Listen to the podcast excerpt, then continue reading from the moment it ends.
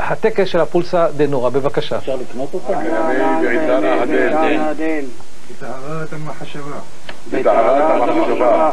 Muy buenas noches a todos, bienvenidos a un nuevo capítulo de Podcast Paranormal. Estamos aquí desde Bogotá, Colombia, y hoy tenemos a Juan Jesús Vallejo, periodista, investigador, periodismo del misterio, ¿cierto?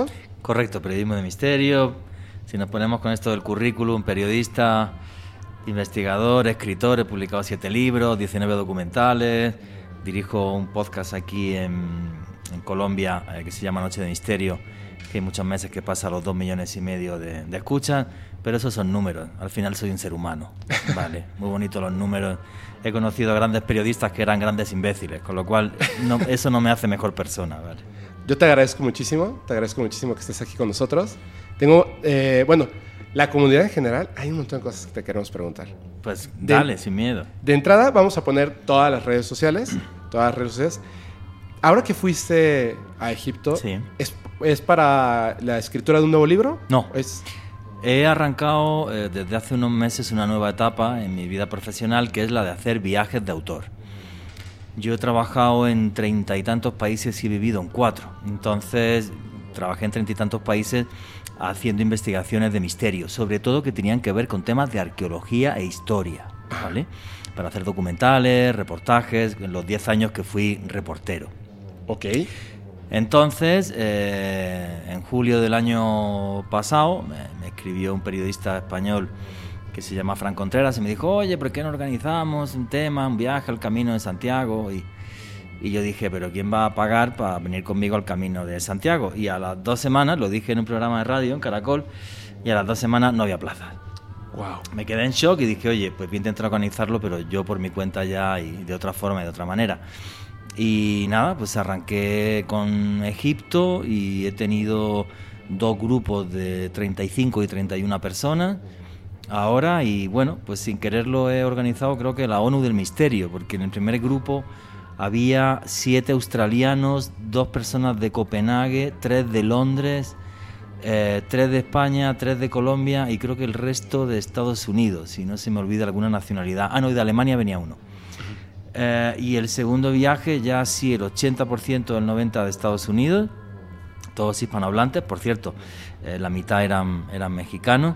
Y, y nada, dos o tres españoles y dos o tres mm, colombianos. O sea que, que muy feliz de esta nueva andadura, de que la gente viva el misterio de otra forma, de otra manera. Es ir a Egipto Ajá. y entonces en Egipto pues yo diseño un viaje en el que podamos ver templos en los que haya poca gente.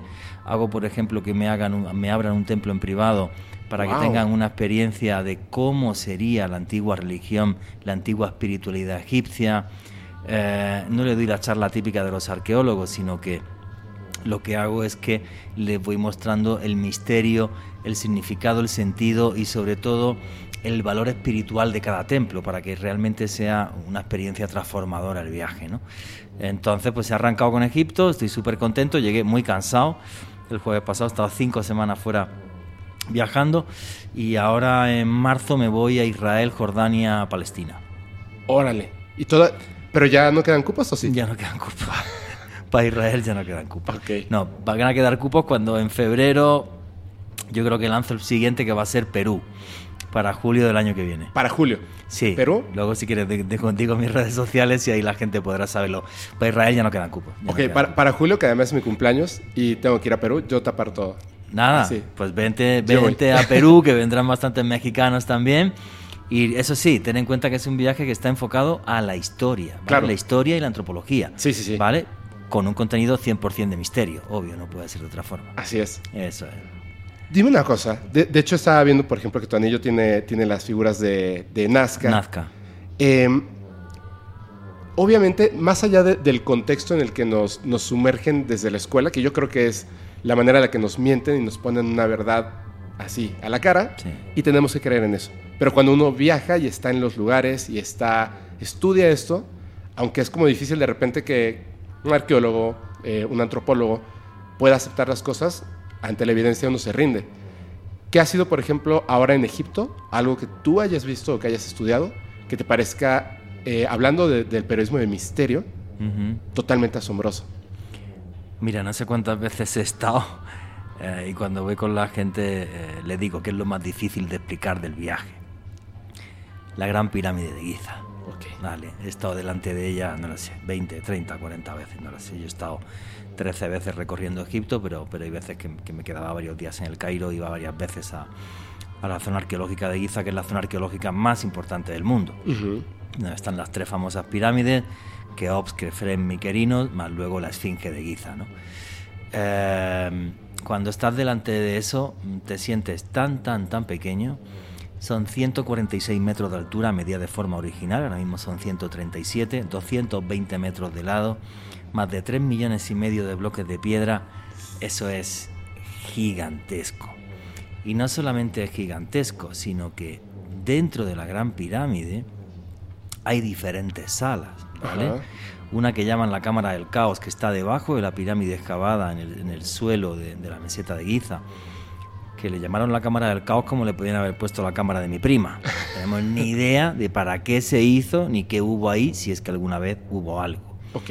Luego a media pirámide hay otra, otra eh, sala que se llama la sala o la cámara de la reina, Ajá. que le pudieron haber puesto la cámara de mi abuela Pepi, porque no tenemos ni idea de para qué servía, ¿vale? Es absurdo que en la tumba de un faraón haya tres tumbas, Claro.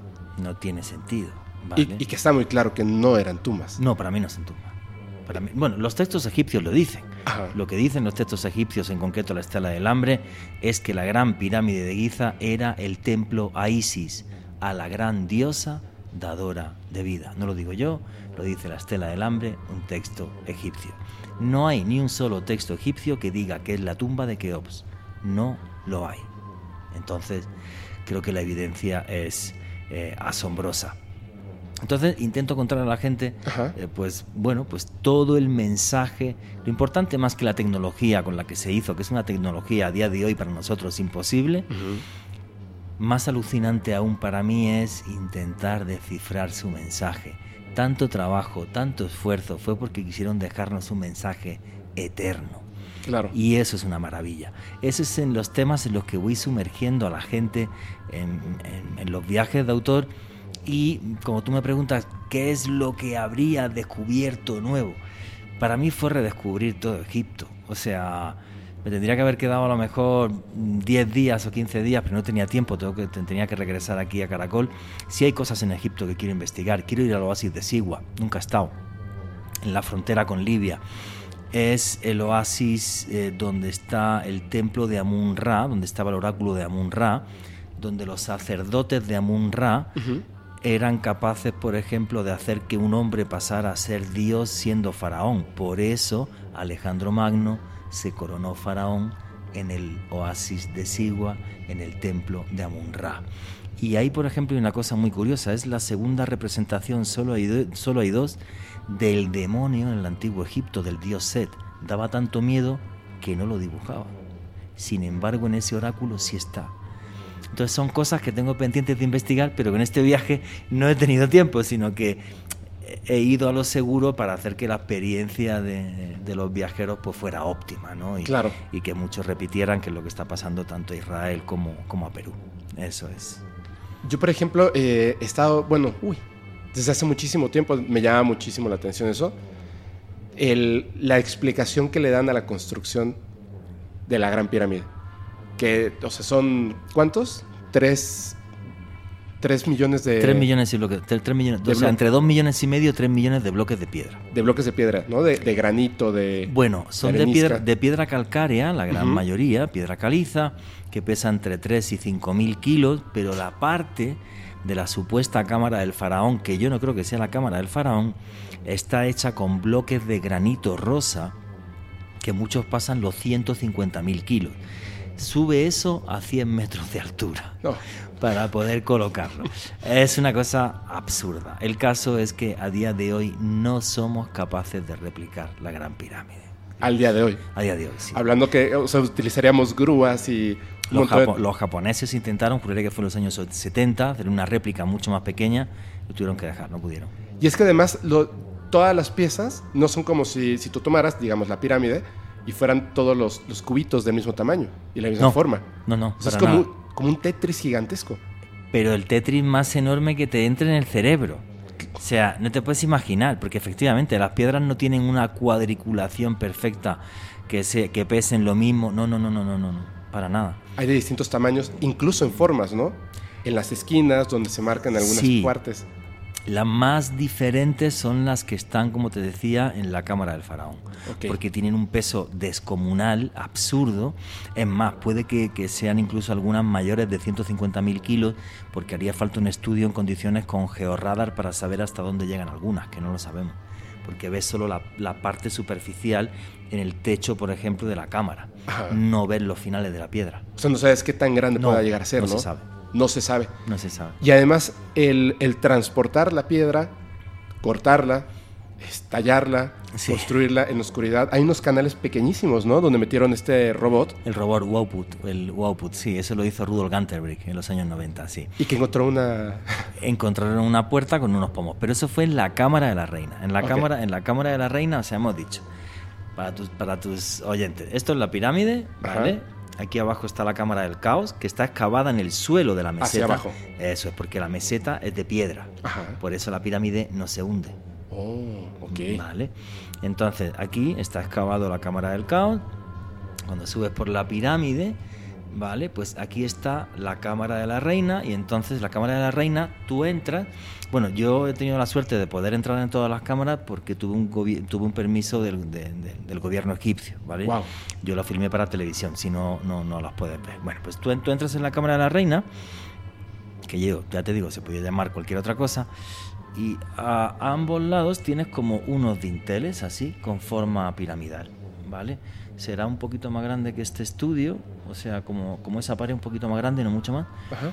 Eh, tienes como un dintel acá y otro dintel acá. ¿Para qué?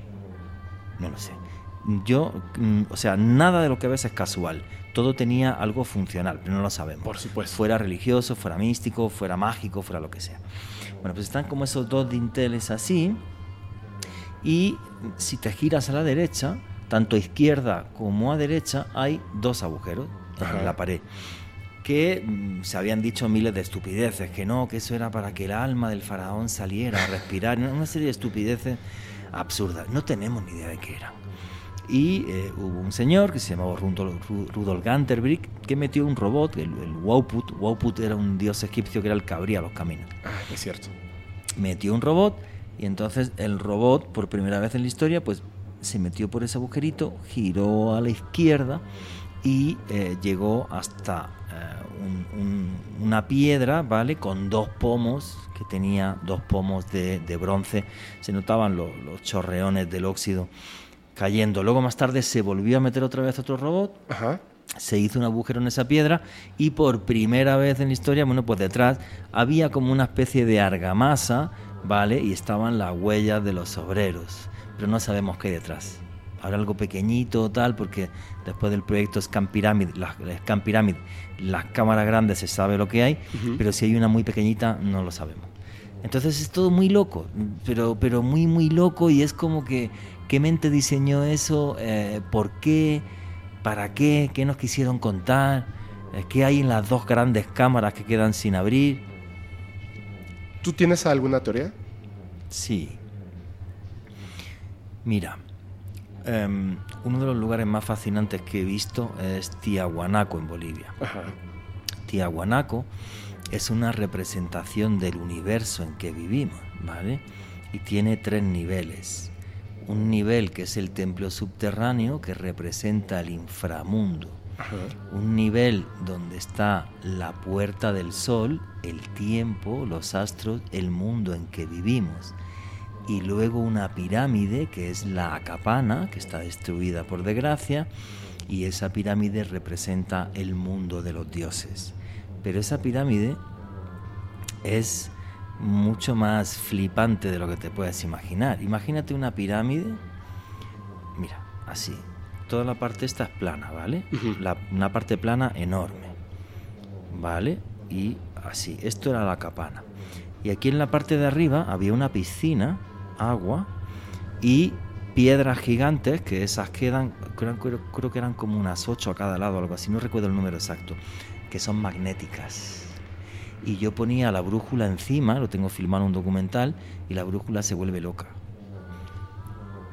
qué dioses tan raros que hicieron que los antiguos tiahuanacos tuvieran que ir kilómetros y kilómetros de distancia por piedras que eran magnéticas para poner en lo alto de una pirámide en medio rodeando una piscina de agua. No entiendo nada. Está de locos eso. Sí, el mundo de los dioses, una pirámide que era para mí un teléfono para hablar con los dioses, el mundo en que vivimos regido por el tiempo y un templo subterráneo.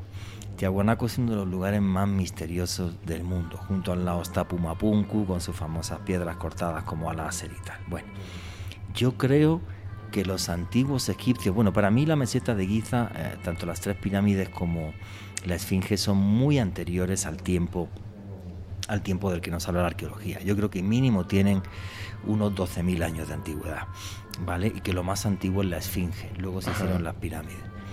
Entonces, eh, creo que intentaron comunicarnos algo similar a Tiahuanaco, como una especie de igual, recuerdan la, en la pirámide, tres Ah, cámaras. Claro, claro, claro. Una es el inframundo, Y está por debajo. otra el mundo en que vivimos, pero los dos huecos que salen señalan a dos constelaciones, Orión y la otra no la recuerdo ahora. Y arriba el mundo de los dioses, con una piedra que es de un color distinto, que es el granito rosa. Y desde arriba el teléfono para hablar con los dioses. Esa es mi hipótesis. Nunca podré demostrarla, pero tanto esfuerzo tuvo que ser por una razón muy, muy importante.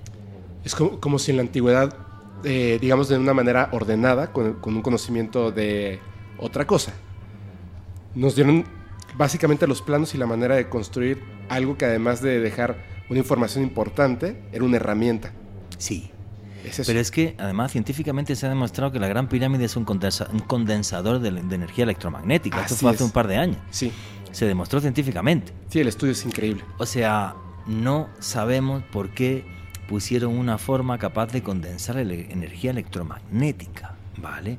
Es más, las nuevas placas de silicio que se van a empezar a diseñar para tomar la energía del sol tienen la forma de la gran pirámide porque absorbe mejor los rayos solares. Eso fue después de ese estudio científico es. que se hicieron.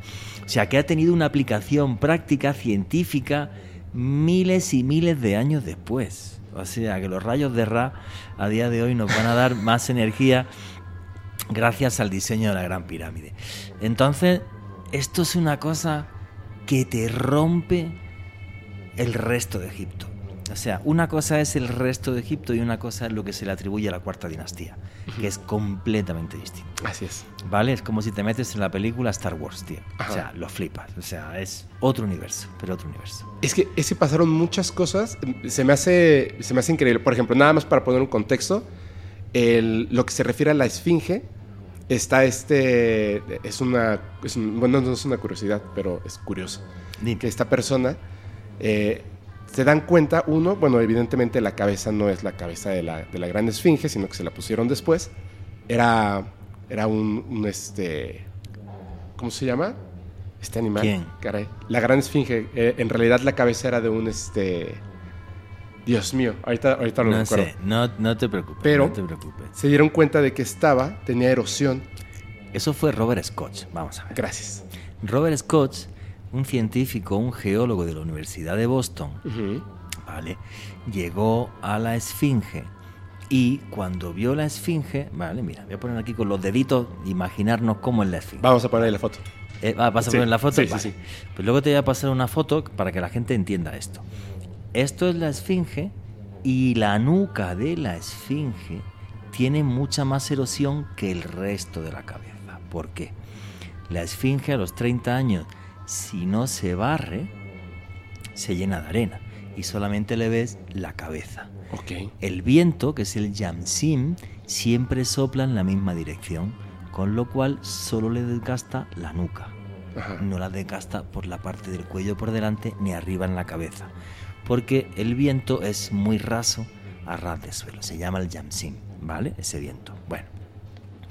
Y lo que hizo Robert Scott es dijo, si falta todo esto de roca por el yamsim, si el viento todos los años es capaz de desgastar, por ejemplo, 0,1 milímetros, pues falta esto, tanto mil. Y dijo el tío, pues me sale 10.000 antes de Cristo. Y, o sea, 12.000 años. Claro. Y se quedó loco y dijo, pero esto no puede, esto es una locura. Se fue, porque él era geólogo, no arqueólogo, ¿eh? él hizo pruebas Exacto. geológicas. Bueno, entonces se fue al final, si no tienes la foto yo te las paso, se fue al final de donde de está la, la finca está excavada dentro de un foso de roca. Y al final del foso hay unas marcas, y él dijo, son marcas de erosión por agua. Antes de que el desierto eh, se hiciera en torno al, al 5000 antes de Cristo, toda esa zona de Egipto era una zona de pantanos y era una zona eh, mucho más lluviosa. ¿Vale? Entonces dijo, esas eh, marcas de erosión son por agua. Y le salió también como del 8 o 9000 antes de Cristo las marcas de erosión de agua. Y entonces dijo, la esfinge tiene muchos más miles de años de lo que me está diciendo la historia. Yo no soy historiador ni arqueólogo, pero soy geólogo. La prueba de la nuca y la prueba de la erosión del agua es definitiva. Claro, claro. Vale, lo que hizo el gobierno egipcio fue echarlo y no puede entrar al país. lo expulsaron, no puede entrar. No puede ¿En entrar. serio? Claro, de- del, iba a decir una palabra fea, del enfado tan gordo que se agarraron todos los arqueólogos egipcios y tal. Porque es una prueba muy irrefutable. Claro, es totalmente irrefutable. Claro, es muy irrefutable. Yo no tengo idea de arqueología, tío, pero el desgaste de la roca, si esto se llena de cada 30 años de arena, macho, da 10.000 de antigüedad antes de Cristo, si te gusta bien, si no también. Es geología pura y dura. ¿Y tú por qué crees que, por ejemplo, los arqueólogos, porque veo que pasa en muchas partes del mundo, en, en México ocurre muchísimo, en Perú hace poco hicimos un, un capítulo donde hablamos de, de eso justamente y les puse una parte de un video donde un arqueólogo decía, es que nosotros no estuvimos durante el hallazgo, entonces el hallazgo no existe. Sí. ¿Cómo? O sea, y me parece increíble que el ego humano pueda ser más grande que un descubrimiento tan importante. Pero ¿por qué razón les molesta tanto que no tenga 5.000, 6.000 años, sino que tengan 12.000 o más? Porque les obliga a reescribir toda la historia, una historia que no saben.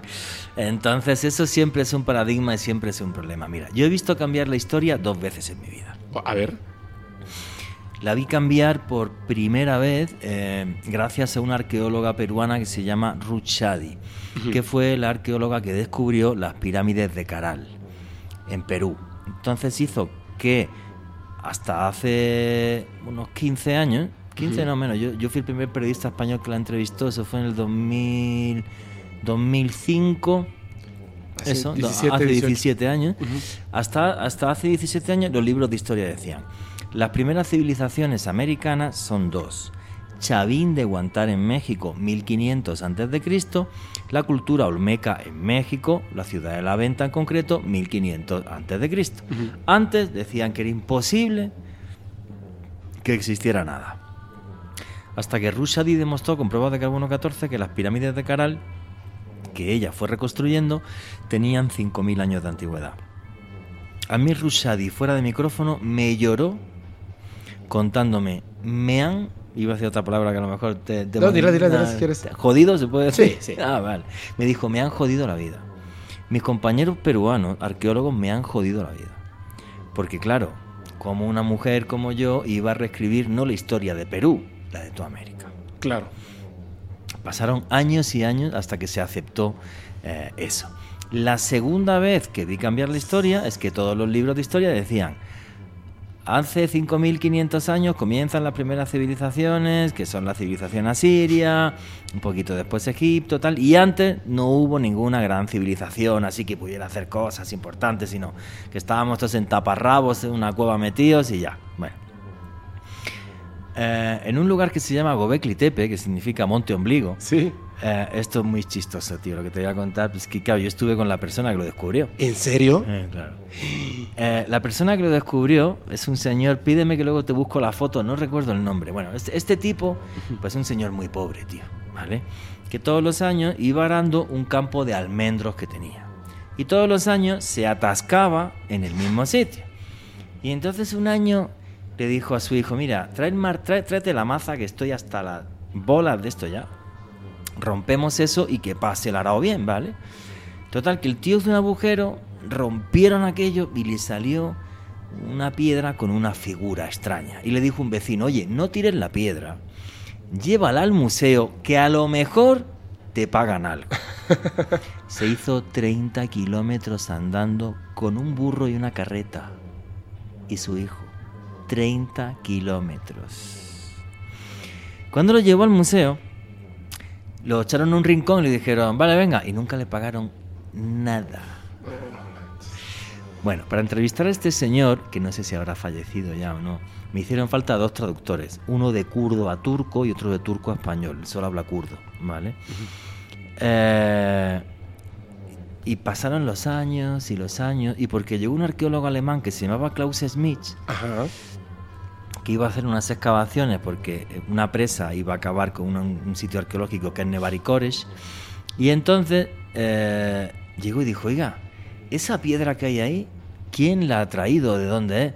No, un señor que vino con un burro hace unos años y tal. Y tipo, dijo el tipo, pero a ver, llévenme donde está el señor con el burro porque eso es muy raro. Se fue hasta donde estaba el señor con el burro, pasó el georradar 16 templos, que tienen el más moderno estaría en torno al 10.000 antes de Cristo, pero se está hablando que podría haber alguno en torno al 16.000. ya Karahan Tepe, eh, vale, que es lo siguiente que se está excavando ya por arqueólogos turcos, eh, estamos hablando también de en torno a 10, 12.000 antes de Cristo, porque cada uno de los templos está dedicado a algo distinto, ¿vale? Ajá. En el templo, por ejemplo, Gobekli Tepe es un templo a la muerte, mientras que Karahan Tepe parece un texto, es un templo a, a las estrellas, al agua, al renacer, ot- otro tipo de cosas. Y faltan varios más por excavar y por, y por entrar ahí. Entonces, la historia de repente nos manda a hace 16.000, 18.000 años, con civilizaciones que eran capaces de hacer grandes prodigios. ya. Claro. ¿Nos toca reescribir la historia? Sí, claro. ¿Por qué? Porque cuando hablaban de la Atlántida Ajá. y todo este tipo de cosas, es de lo que se nos habla, ¿vale? En los textos egipcios, del Amená, la tierra de los antepasados que se hundió y tuvieron que irse de ahí y tal. Y entonces lo mismo que, pero si es que la leyenda de la Atlántida viene de los sacerdotes de Sais, ¿vale? Que se lo cuentan a Solón el sabio y luego lo, lo escribe eh, Sócrates. Entonces, eh, pues es esto, va, Sócrates no, eh, el Platón, perdón. Platón, ajá. Platón, me equivoqué. Entonces, eh, es esto, o sea, nos queda muchísimo por investigar de la historia hasta un momento que es clave. ¿Sabes cómo lo llamaban los antiguos egipcios?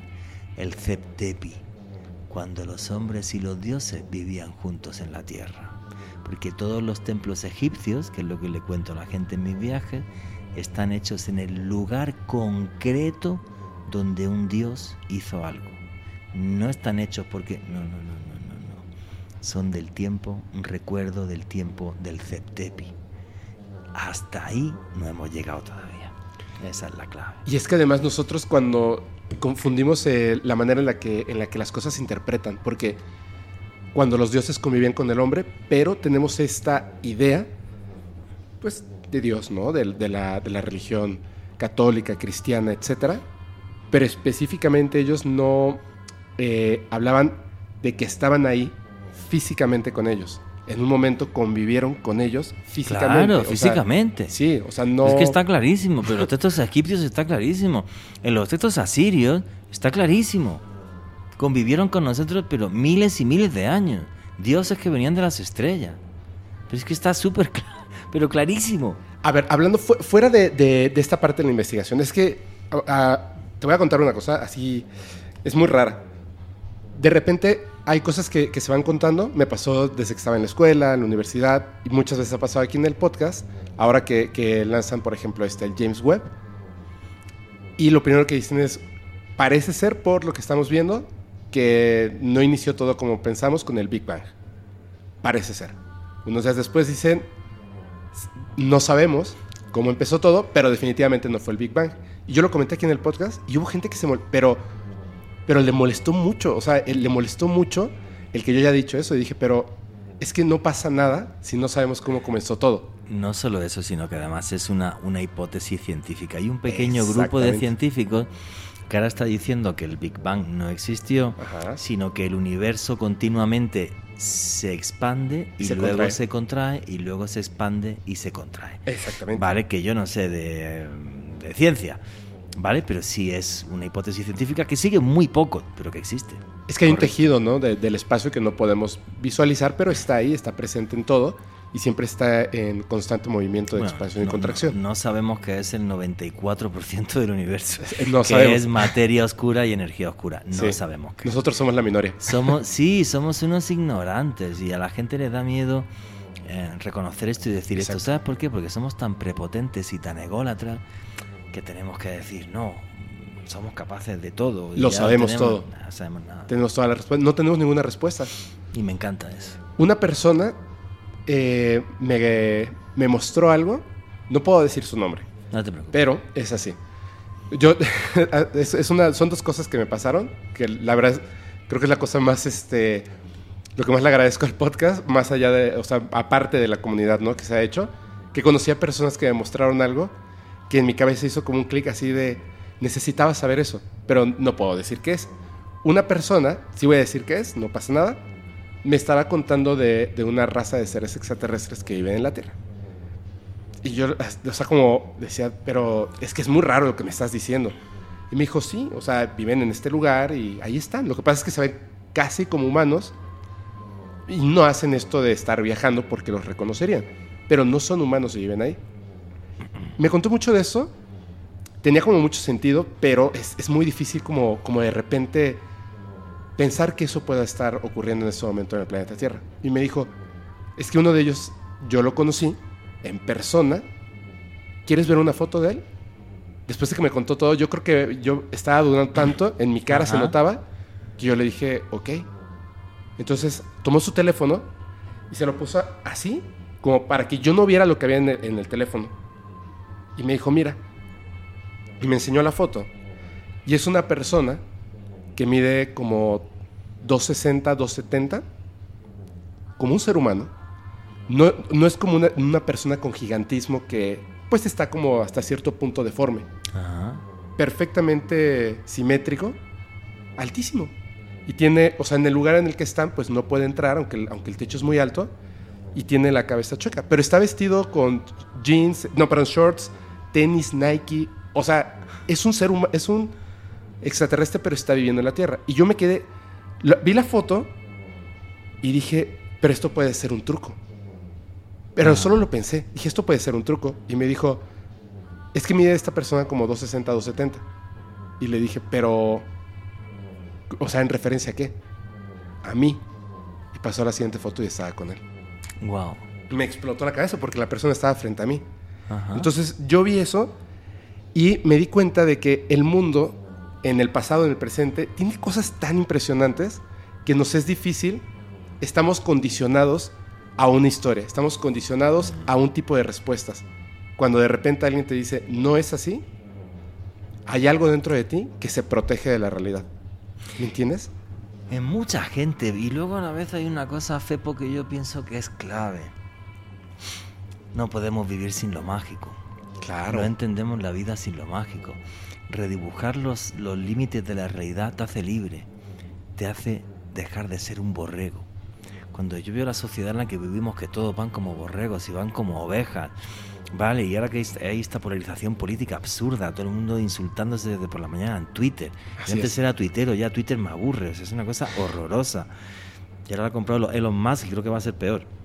Y entonces, pues, pues, pues todo este lío que hay y tal, eh, y yo digo, "Pss, que quiero vivir ajeno a eso. Quiero, quiero investigar cosas que realmente me interesen.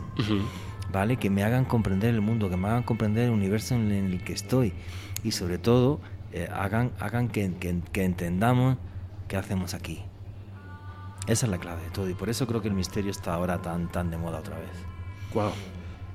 De- En, en todos estos años, ¿ha habido algo que alguna persona o de alguna manera, a lo mejor por medio de un tercero, algún mensaje, que te dijeran, esto, de esto no puedes hablar? Uf, no, lo único que... Aquí en Colombia hay censura. Ujú. Vale. En España, por temas políticos y tal, cuando yo era periodista, alguna vez recibí una llamada, pero no, aquí, aquí es muy exagerado. ¿Aquí? No, no sé si en México pasa como acá. No, aquí es súper exagerado. Yo no he perdido un trabajo en mi vida. En Colombia me han echado a todos lados. En México sí pasa. Sí, también, ¿no? Sí, sí, sí. Yo tuve que cortar una parte de, de- de un capítulo con un, un invitado. Terminando me dijo, ¿sabes qué? Eh, cometí un error. Y me contó algo que pasó en su vida por a lo que se dijo. Y justamente lo estaba contando en el podcast y me dijo, por favor, yo lo dejo para ti. Sí, pero Sí, córtalo. pero si quieres cortarlo, o sea, yo, yo te pediría que lo cortes. Si no lo cortas, pues no te puedo obligar. Y lo, lo vi, lo pensé y dije, no es algo tan importante como que, que yo quisiera contar en el podcast y no le voy a arruinar la vida a una persona. Cortamos, 40 minutos. No, aquí, aquí lo mío ha sido más sencillo.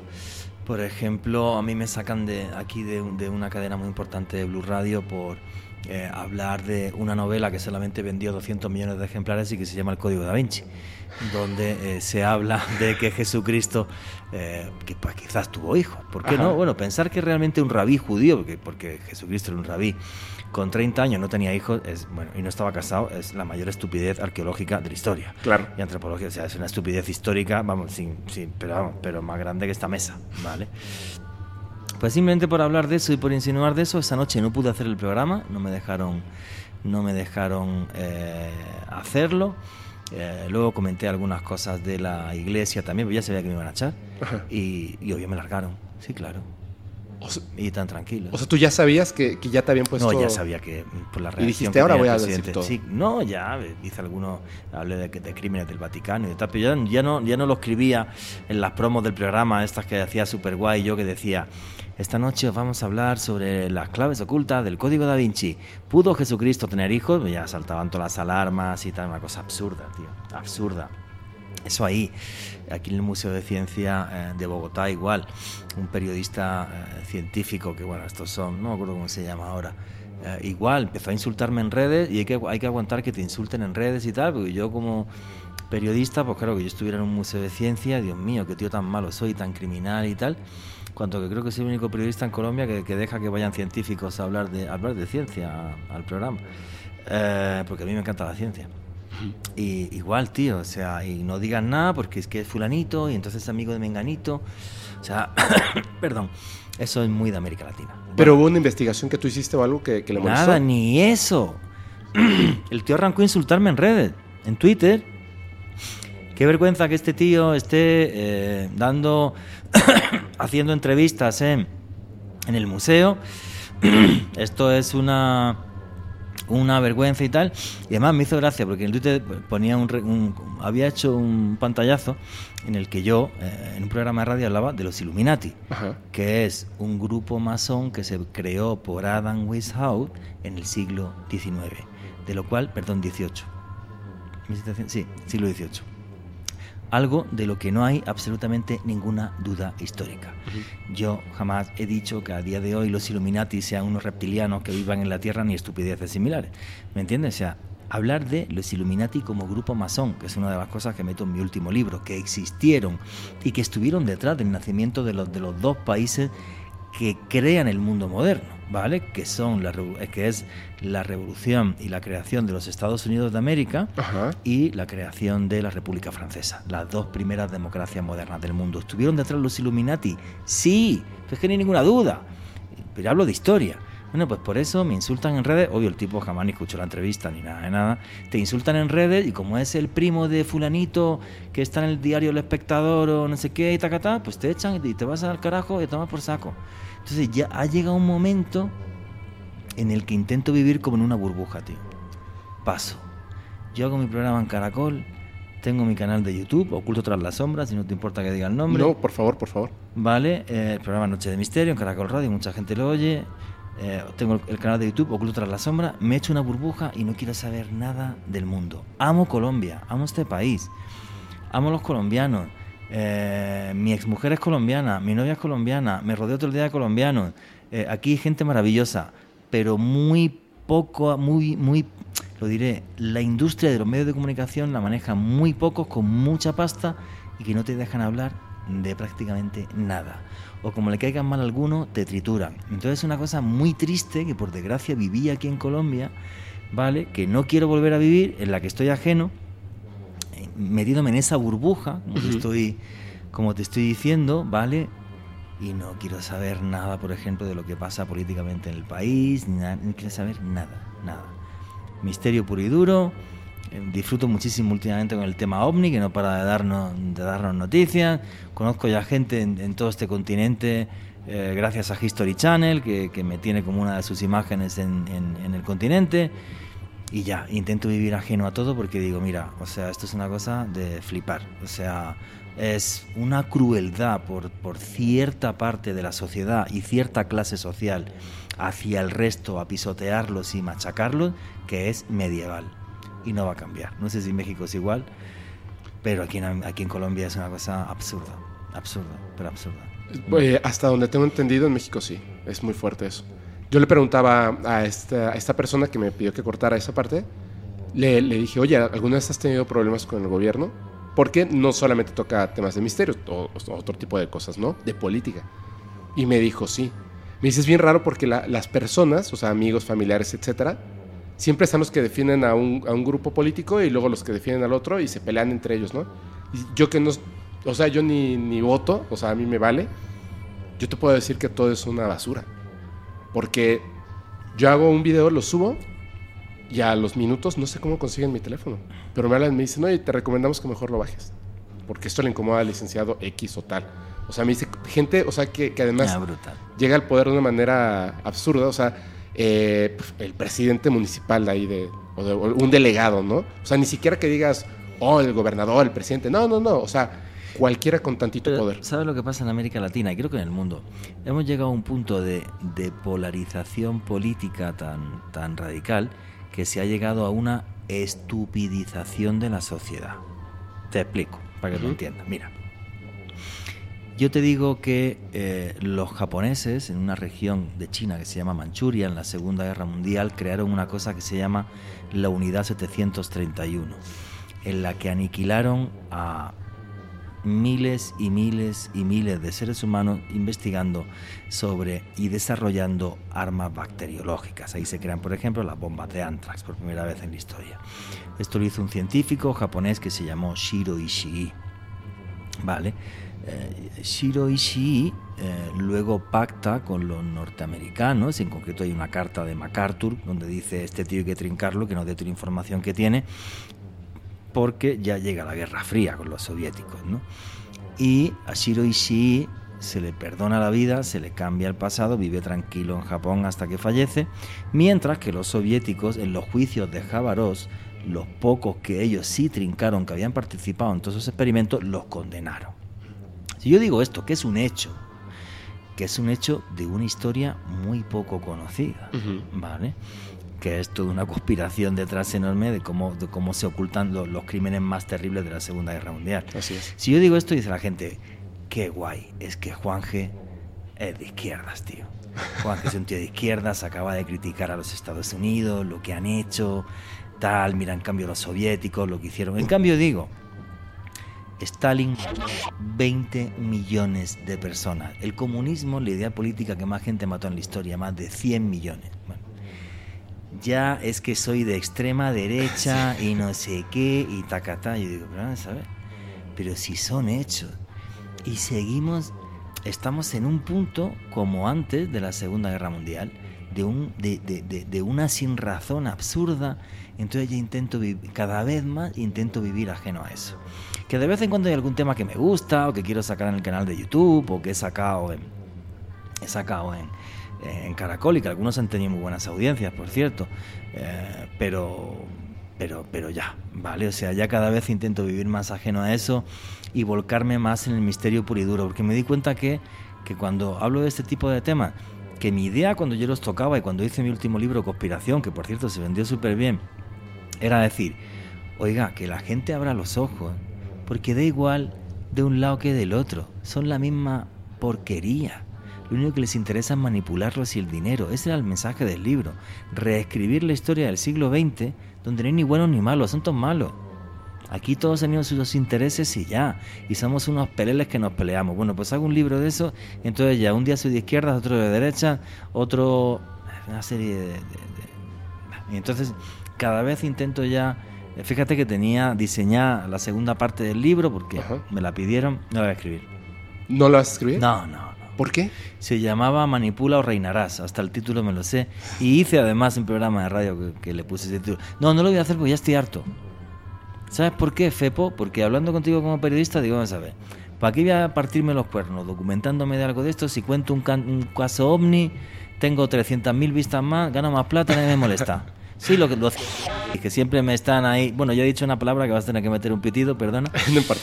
Pero, eh, pero, pero, pero sí, nadie me molesta, ¿vale? Sí, los de siempre, ¿no? Los de Juan, que la pseudociencia y tal, que siempre responde igual. Digo, pseudociencia, digo, mira, si yo vendiera homeopatía, haría pseudociencia, pero es que no hago periodismo. Hechos encima de la mesa, ¿vale?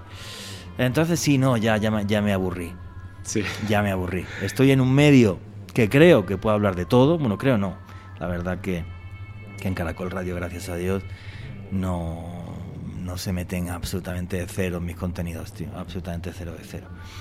Pero, pero ya vive uno con ese miedo, tío. De vez en cuando con el miedo de, "Me, si ahora que llegue un director nuevo y no le gusten los ovnis o algo, me saque. Por eso cada vez me estoy volcando más en mi canal de YouTube. Claro, porque ahí tú eres tu jefe y tú, tú vas a decidir Ya, de sí. qué vas a hablar y de qué no. Y esto lo lleva una inteligencia artificial que le da igual que sea de derecha, de izquierda, de centro. Le importa que esto lo escuche la gente, que esté bien, que tenga, eso sí, pues como cualquier medio de comunicación, una serie de pautas, vale, eh, donde no se digan bestialidades, pero ya está, se acabó, chao, listo. Pero vamos, aquí yo digo, oye, que es que a lo mejor Jesucristo tuvo hijos y estaba casado con 30 años y no me echan, ¿vale? No me cierran el canal de YouTube. Claro, En cambio en así. la radio sí. Sí, así es. Sí, claro. Y además, eh, lo que está bien padre de... Si hay un jefe, ¿eh? de todos modos si hay un jefe. O sea, si hay un, si hay un poquito de censura, hay muchas cosas que no puedo hablar, lo que te dije. Eh, fui a, a grabar con un amigo y yo cometí el error de... Yo dije, no, pues yo puedo decir el nombre de este expresidente de Estados Unidos en el contexto de este tema. Y solo lo nombré así, por mencionar a uno, y pum, le botaron el, el, este... Mira, ahora cuando terminemos la entrevista, me recuerdas que te envié eh, un capítulo Ajá. de mi libro que me censuraron. Ok. Se llama La conspiración de una cosa, que no la puedo decir, que empieza por C y acaba por A, y que se aspira, y es de color blanco. ¿Vale? Entonces, eh, bueno, pues eh, ese capítulo me lo censuraron y eh, dije, pues no me voy a callar. Lo conté en Caracol, en un podcast que se llama igual, La conspiración de esa cosa. Tiene 600 y pico mil reproducciones. Sí, porque nadie se puso a contarlo nunca. Claro. Nadie nunca lo había contado. Había trozos y tal. Bueno, sí hubo un periodista que lo contó bien, bien, que fue Gary Webb. Le quitaron la vida, ¿vale? Eh, y había ese premio Pulitzer. Entonces, yo intenté pues contar un poquito más, ¿no? Y, y- y tal. Y entonces, pues, pues ya, listo. Y no han cerrado el canal de YouTube de Caracol. En cambio, eh, me lo censuraron y si lo hubiera contado en otro sitio, no, porque es que hablan mal de los Estados Unidos. Digo, yo no hablo mal de los Estados Unidos ni de nadie. Los hechos son los hechos. Y como periodista hay que contarlos para que no se repitan. Así porque es. el periodismo durante muchísimo tiempo fue el cuarto poder. Sí. Y lo que hacía era limitar el poder absoluto de los políticos. Hoy día no. El periodismo está más prostituido, amigo, que... Sí, está... es- Yo, yo ahora tengo, por ejemplo, tengo un poco de miedo ¿Por qué? porque grabé un capítulo donde solamente hablamos del MK Ultra. Todavía no Ah, sale. sí. Todavía no sale. Pero cuando he estado hablando de este tema con personas y, y más, no me creen. O sea, es como... ¿Que no te creen? Sí, o sea, eso no, no pudo haber pasado. Y yo, pero... Pero si es totalmente real. Claro, pero sí es parte Pero de la sí, historia. Pero o sea, aparte, pero si hubo una interpelación parlamentaria, una denuncia Sí. parlamentaria, una comisión de investigación del Senado de los Estados Unidos y quedan parte de los documentos porque se quemaron. partecita de los documentos porque se quemaron. Pero quedan, pero quedan documentos del proyecto Imaca Ultra. Es una realidad histórica, total, Y y, es absoluta, sin ninguna duda, como que yo estoy calvo, o sea, es lo mismo. O sea, de lo poco que sabemos, la gente no es capaz de aceptarlo. Es lo que te decía, es, es muy raro, es muy raro. Y me parece extraño, porque creo que tienes absolutamente toda la razón, en su mayoría, las personas, por lo menos aquí en la comunidad, por eso me gusta mucho leer esos comentarios, estar al pendiente de, de- cuando se hacen los estrenos, en vivo estamos viendo ahí los comentarios y hablando con la gente, y les digo, presten atención a esto, esto es importante, lo que va a decir en este momento el invitado, etcétera, ¿no? les quedan muchas dudas y empiezan a mandar mensajes. Tenemos dos comunidades en, en- en Facebook, en Telegram, ya tenemos Discord. Y ahí mismo la gente así como que, eh, ¿qué fue lo que dijo la invitada en, en este momento? No entendí muy bien. ¿O a qué libro se refería? Aquí está el enlace del libro. Entonces, como que se va retroalimentando esta parte de la información. No solamente decir por decir. Sin embargo, de repente me llegan correos y me dicen, Fepo, por favor, ayúdame. Yo lo he repetido un montón de veces. O sea, yo no sé leer las cartas. Yo soy muy ignorante en el tema de la brujería. Lo empecé a aprender con el podcast porque noté que a la gente le interesaba mucho. Invité a una bruja y me pareció fascinante. Y en mi familia ha estado todo el tiempo. Mi mamá me decía, lee estos libros, lee estos libros. Y yo no los leía, yo me leía otros libros. Mira, me, me compré unos libros a- ayer. Ajá. Em, y compré uno de, de, de satanismo. Ajá. Porque estoy empezando como en, en los temas donde no sabía que son muy interesantes, aprender, ¿no? Pero me mandan un correo y me dicen, por favor ayúdame. Mira, yo, yo estoy mucho en este movimiento New Age, de bla, bla, bla, bla. Eh, me gusta la homeopatía desde hace mucho tiempo. Y yo digo así de... "Ah". Dice esta persona que alguien me hizo brujería y me está cobrando Sí, 600 tantos mil. dólares para que me lo retire. Esos correos se repiten brutalmente. Sí. O sea, es mucho y digo, ¿cómo es posible? O sea, ¿en qué momento engañaron tanto a las personas que ya creen cualquier, o sea, creen las cosas más absurdas y las Sí. cosas reales les no, cuesta la- las mucho cosas trabajo. reales no quieren verlas, aunque luego hay un tema detrás de la brujería, que es un tema que yo he investigado, A ver, dime. que a mí lo de la brujería yo le tengo muchísimo respeto. Yo es la única cosa a la que le tengo mucho miedo de, de estos temas. O sea, yo llevo mínimo uno, dos, tres, cuatro. Otro que es que se me ha fastidiado la cadena. Cinco serían. Seis tatuados. ah, yo también aquí.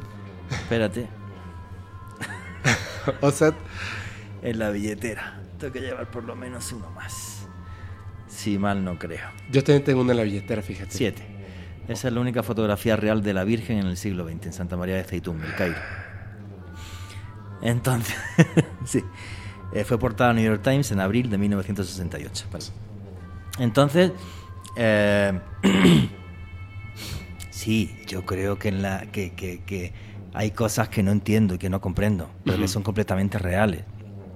Hay un tema, no sé si alguna vez has tocado en tu podcast, conoces una historia que se llama, el pul- una maldición que se llama el pulsa de Nura No. o látigos de fuego. Hay un señor que se llama, te hablo de hechos, ¿eh? Sí, cuéntanos así. Me encanta, me encantan esas historias. Hay un señor que se llama Yosef Dayan, es rabino, Ok. es, eh, es sefardí además, habla español pero no hay forma de entrevistarlo. Eh, y este tipo, cuando Isaac Rabin estaba en el poder, hizo una maldición muy muy antigua que sale del Zohar y otros libros muy antiguos que se llama el pulsa de Nura, significa en arameo látigos de fuego. Arameo la lengua que hablaba Jesucristo, ¿vale? Pulsa de Nura, látigos de fuego. Es una maldición en la que 20 hombres se ponen delante de una tumba, repito, 20 hombres, todos tienen que tener barba, todos tienen que tener hijos, todos tienen que ser personas muy religiosas. Un rabino tiene que llevar la ceremonia de la maldición porque están levantando a los ángeles del infierno. Y los 20 juran en la tumba de un mártir, en concreto las dos veces que se hizo por Joseph Dayan fue en el cementerio de Pinah, en Safed, yo voy a Safed ahora en, en marzo del año que viene, en el cementerio de Rospina, juraron que los 20 tenían que morir si en un año no moría Isaac Rabin porque era enemigo del pueblo de Israel. Solo así puedes hacer la maldición. A los 15 días lo apuñalaron. A eh, Joseph Dayan eh, lo, lo detuvieron. Dijeron, a ver si está implicado. No está implicado. Maldecir no es un delito. Y lo soltaron. Ya. Pasó el tiempo y esta vez la segunda que lo hizo fue tan cínico que se grabó. Se filmó un vídeo. En el mismo lugar, el cementerio de Rospina, delante de la tumba de un mártir. Y dijo que Ariel Sharon tenía igual que en un año o que los 20 tenían que morir y despertó por segunda vez a los ángeles, de, a los ángeles del infierno. A los seis meses Ariel Sharon entró en coma. Fue y nunca se levantó. Fue tan cínico que el vídeo lo subastó para quedarse con la plata. Ese vídeo, que lo tienes en YouTube, Ajá. es el récord de audiencia de la televisión de Israel, más de un 70% de share. Esto es un hecho. Yo no sé si el tipo es capaz de levantar los ángeles del infierno, lo que sea. Ahora, si el man este se va a rospinar con 20 y me hace una maldición a mí, o sea, me tatúo 47 amuletos esa noche, ¿vale? Entonces, hay cosas que no comprendemos. Lo que sucede en esto de la magia negra es que hay mucho ladrón y mucho estafador. Sí, exactamente. Y entonces hay gente que está mal, que cree que le han hecho un trabajo o que a lo mejor se lo han hecho de verdad. O yo qué sé, yo a todos les digo igual. Entren en Google y pongan Dios, repito, Dios B-E-S, el Dios Bes. Es el protector que se utilizaba en todo el antiguo Mediterráneo. Lo alucinante de ese amuleto, de ese protector, es que eh, han aparecido, por ejemplo, en Ibiza, en la antigua Siria, de origen asirio, pero era tan poderoso que lo utilizaban en los templos egipcios para que no pudiera entrar el mal. Y yo tuve una, una curiosidad en Cadena Ser hace muchos años en España, yo soy un poco mayor, em, que una vez gente que decía que tenía pesadillas y no sé qué, tacata, dije, oiga, entren en internet, impriman una imagen del dios Bes, ¿vale? Y se la ponen en la cama y tal, y luego la gente escribía diciendo que todo genial, yo tengo uno en casa, ¿vale? Entonces la historia del dios Bes es la de Lucifer al revés. Es un demonio que se va con los ángeles. Y entonces el mal no le puede afectar. Mm. Es una historia súper curiosa. Si vas a poner una imagen, que creo que la vas a poner. Sí, sí, sí. Vale, pues fijaros que está sacando la lengua. ¿Vale? Y que se está tocando las genitales. Saca la lengua porque se ríe del mal. Cuando lo maldice no le afecta y se toca los genitales, porque una de las maldiciones que había en la antigüedad es que no se te parase, que no se te empine, que no tengas hijos. Y él tiene una enorme de grande. Como diciendo, se me pone dura, ¿vale? Y además no me afecta. ¿vale? Entonces, es un ser rechoncho, gordito, es un demonio, ¿vale? Pero que se va con los ángeles. Entonces, lo que le recomiendo a la gente, que, que antes de llamar a alguien que te saque un platal, Ajá. intenta hacer ese tipo de cosas, sí. Pero que, que existir la magia negra, sí que para mí sí que existe, claro. Ah, no, claro, claro. O sea, de- en... ¿tú alguna vez has tenido alguna experiencia de ese tipo? No, o sea, que yo diga me han maldecido y tal, historias y eso, no.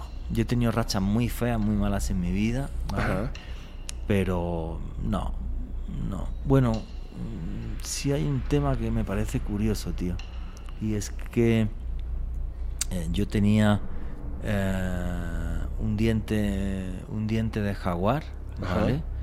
Muy antiguo. Y cuando murió mi familia y a mí se me va la bola entre este y otro mundo y tal, y yo pasé un- unos años como muy chungos, el diente reventó. Mm. Wow. Ese diente reventó. Estaba en casa un día, hizo craca y reventó. Me quedé flipado, tío. Este... No lo puedo entender. Sí, es, Es, es, un protector, ¿vale? Se utiliza como protector porque se lo llevan los indígenas y tal, historia así. Yo contaba que, que, de hecho el viernes pasado, lo conté, en, en una casa en la que estaba viviendo en un departamento, pasaron algunas cosas que a mí se me hacían muy raro, ¿no? Y me quedé, vivía ahí con mi papá, pero luego me quedé viviendo solo. Entonces un día, yo pensé que alguien se había metido a mi casa. Lo vi, o sea, vi una persona, un, como un muchacho, en, en la sala cuando fui a entrar a la cocina por agua en la madrugada. Y tomé un cuchillo y dije, pues, como era la Ciudad de México, yo dije, o sea, yo me tengo que defender, ¿no? Algo tengo que hacer. Y cuando salí no había nadie. Pero empezaron a pasar algunas cosas, más allá de, de esas rachas y cosas malas que estaban pasando. eh, hablé con mi, mi- mi mamá y ella habló con una amiga suya que, o sea, todo el mundo decía, es que esta, esta señora es vidente, ¿no?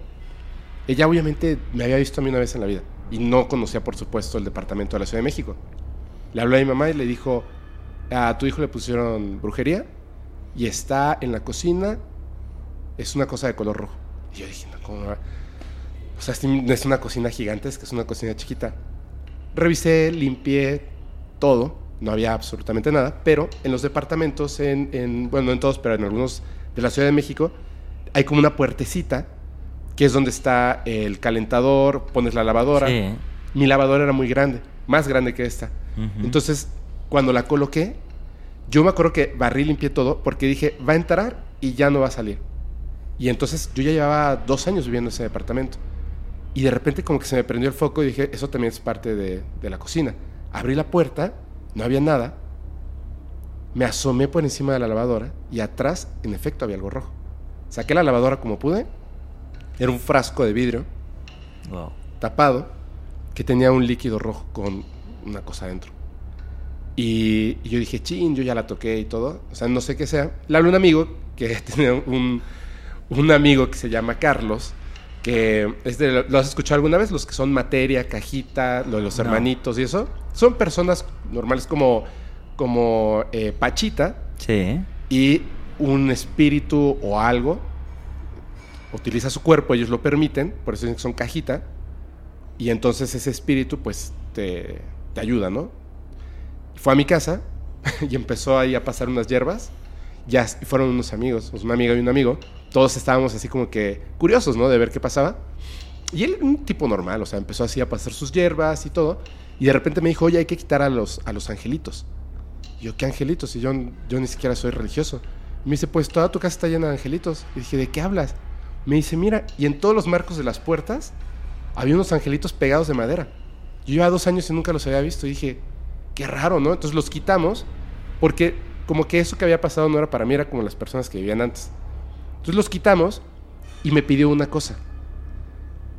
Un huevo, un vaso con agua, etcétera, ¿no? Lo, lo normal, y rompen el huevo. Me pidió una concha de tortuga. Y yo dije, ¿dónde voy a conseguir una concha de tortuga? Sí.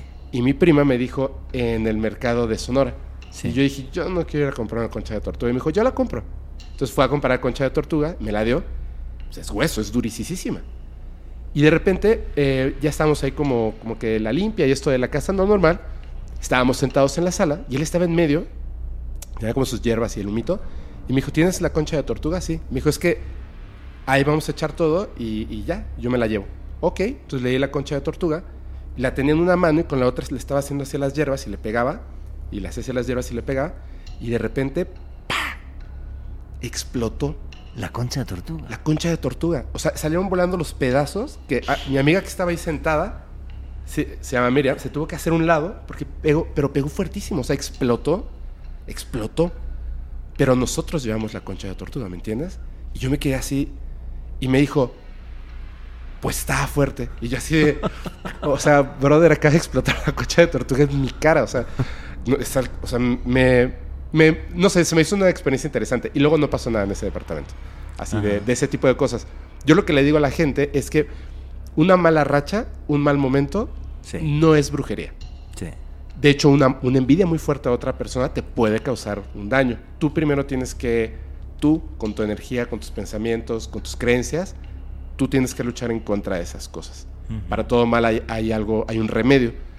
Si pasan cosas que son absolutamente sobrenaturales, entonces ya es cuando a lo mejor tendrías que buscar una ayuda.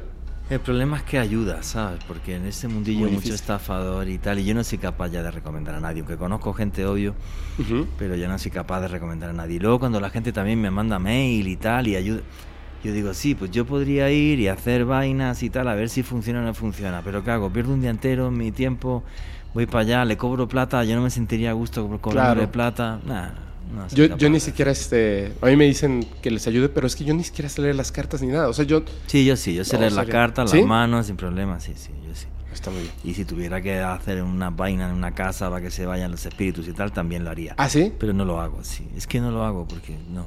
Pero entonces si tienes alguna experiencia, o sea, tú, Sí, tú has claro, visto o sea, no, espíritus o sea, que o algo? yo no, no, que yo haya visto un espíritu y tal, no. Yo sí eh, vamos a ver que eso salía en televisión en todos lados y tal. Yo un día en la casa en la casa de verano de, de- del poeta granadino Federico García Lorca, que es un- una persona súper conocida Ujú. y tal.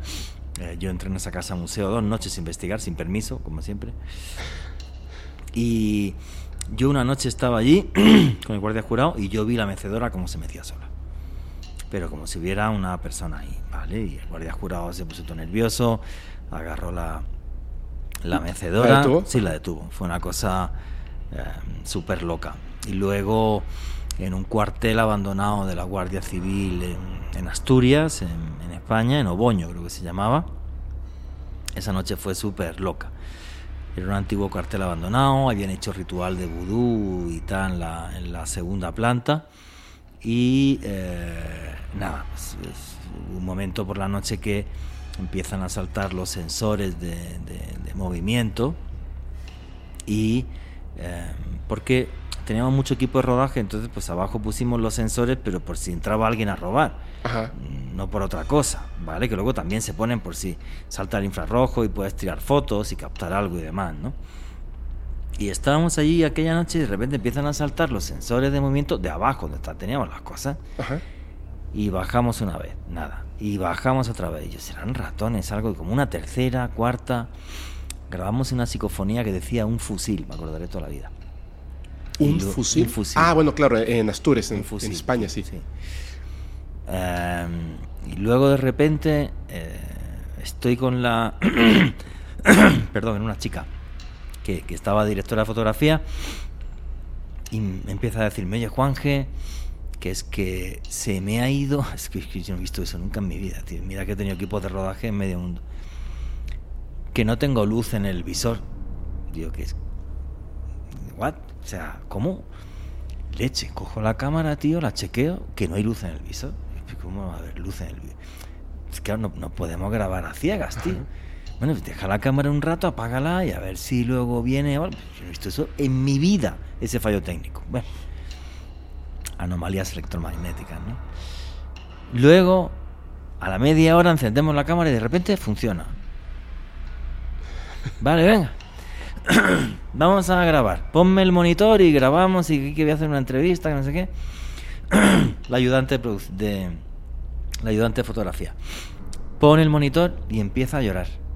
Juanje, porque yo te juro que yo he puesto todas las noches a cargar las baterías y no funcionan las baterías. Yo, tía, relájate, tranquila, no pasa nada, vamos a calmarnos todos, a ver si podemos grabar y tal. Y me acuerdo además que me, di- me dice, no, no, no, me voy a hacer chichi.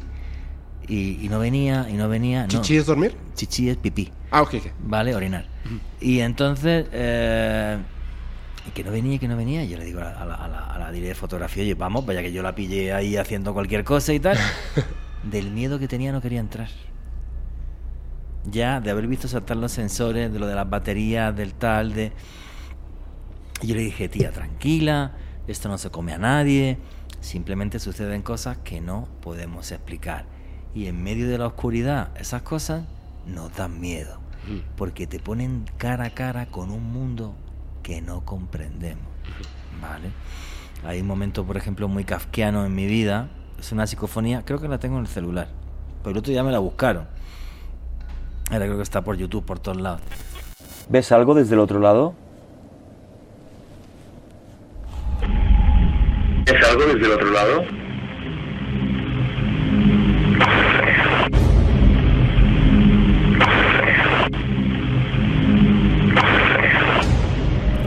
Eh, yo estaba en una, un, una- un- perdón, era un hospital abandonado en la Alfaguara, en Granada, en mi, en mi, en mi provincia, en mi ciudad.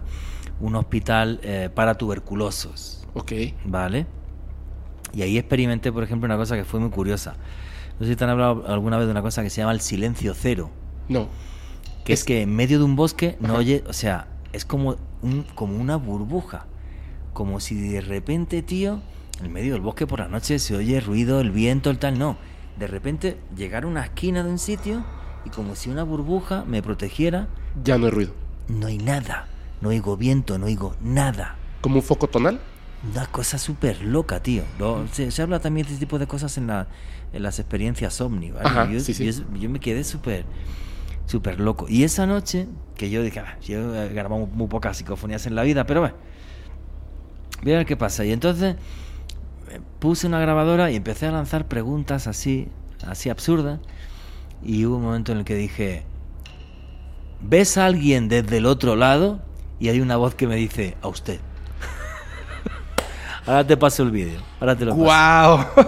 Ahora te lo paso, tío. Sí, sí, es una cosa muy loca. Muy, muy loca. Muy, muy loca. ¿Lo viví? Sí. ¿Es un hecho? Sí. ¿Sé lo que es? No. Una pregunta. No sé qué es. Eh, pero en el momento, ¿escuchaste la voz o no? No, no, Solo en la grabación. escuché. En la- nada, quedó en la nada. psicofonía. No, ahora ahora te lo paso. Tengo el vídeo ahí. Ahora te lo paso, tío. O sea, Guau, no, yo no lo... Nada, yo no escuché nada. ¿Me das chance de poner ese pedacito? Sí, claro. ¿Sí? Ahora te lo paso. Sí, claro. gracias, gracias. Sí. Sí, Es una cosa muy loca. ¡Guau! Muy, muy loca, tío. Sí, sí. Eh, y eh, creo que eh, a mí me encantan estos temas, me encantan, me ponen nervioso. Ah. Luego aquí en, en este lugar que, que no conozco muy bien, en la noche. Pero el tema que más me gusta es el tema del fenómeno ovni. Ah, a mí me encanta. ¿Has tenido tú alguna experiencia eh, más allá de, de, por ejemplo, haber visto un ovni? Ni siquiera he visto un ovni en mi vida. No me digas eso. En condiciones, nada, tío. Y además no sé si... Bueno, ahora a ver si, si me va bien y vuelvo a ganar plata y, y me hago alguna expedición solo para investigar, pero me te tocaría ir a mí solo, ¿vale? Peña de Bernal. una- ¿Qué? Hay, hay un lugar en México que se llama Peña de Bernal. Todo el mundo sabe, me dice, tú quieres... Es más, hay personas que dicen tener contacto con seres extraterrestres, telepática, y obtienen evidencias. Van a Peña de Bernal.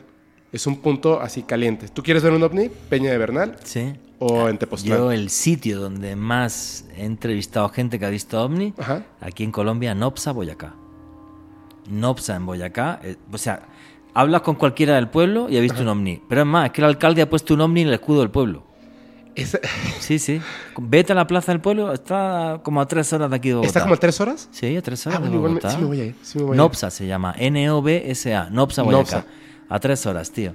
Y además te puedes comprar una ruana, que es una prenda típica colombiana que las hacen allí todas las del país a nivel artesanal. Sí, es muy bonita. ¿Es, con, con, con B de bueno?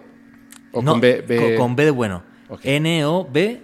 Si no te molesta, lo voy a apuntar rapidísimo. No, apúntalo. Nopsa, Boyacá. Está como unas tres horas de aquí. Perfecto, sí, voy. Y ese es el lugar del mundo donde más gente me ha contado, pero vamos, a cualquiera de las tiendas, ¿eh? les pregunta, oiga, ¿ha visto usted un ovni? No sé qué, soy youtuber, tal", y todo el mundo te habla. Te van a decir, sí, sí, claro. no, ¿no? claro, todo, vi unas luces, siempre las luces salen del mismo sitio, el Cerro Aranda.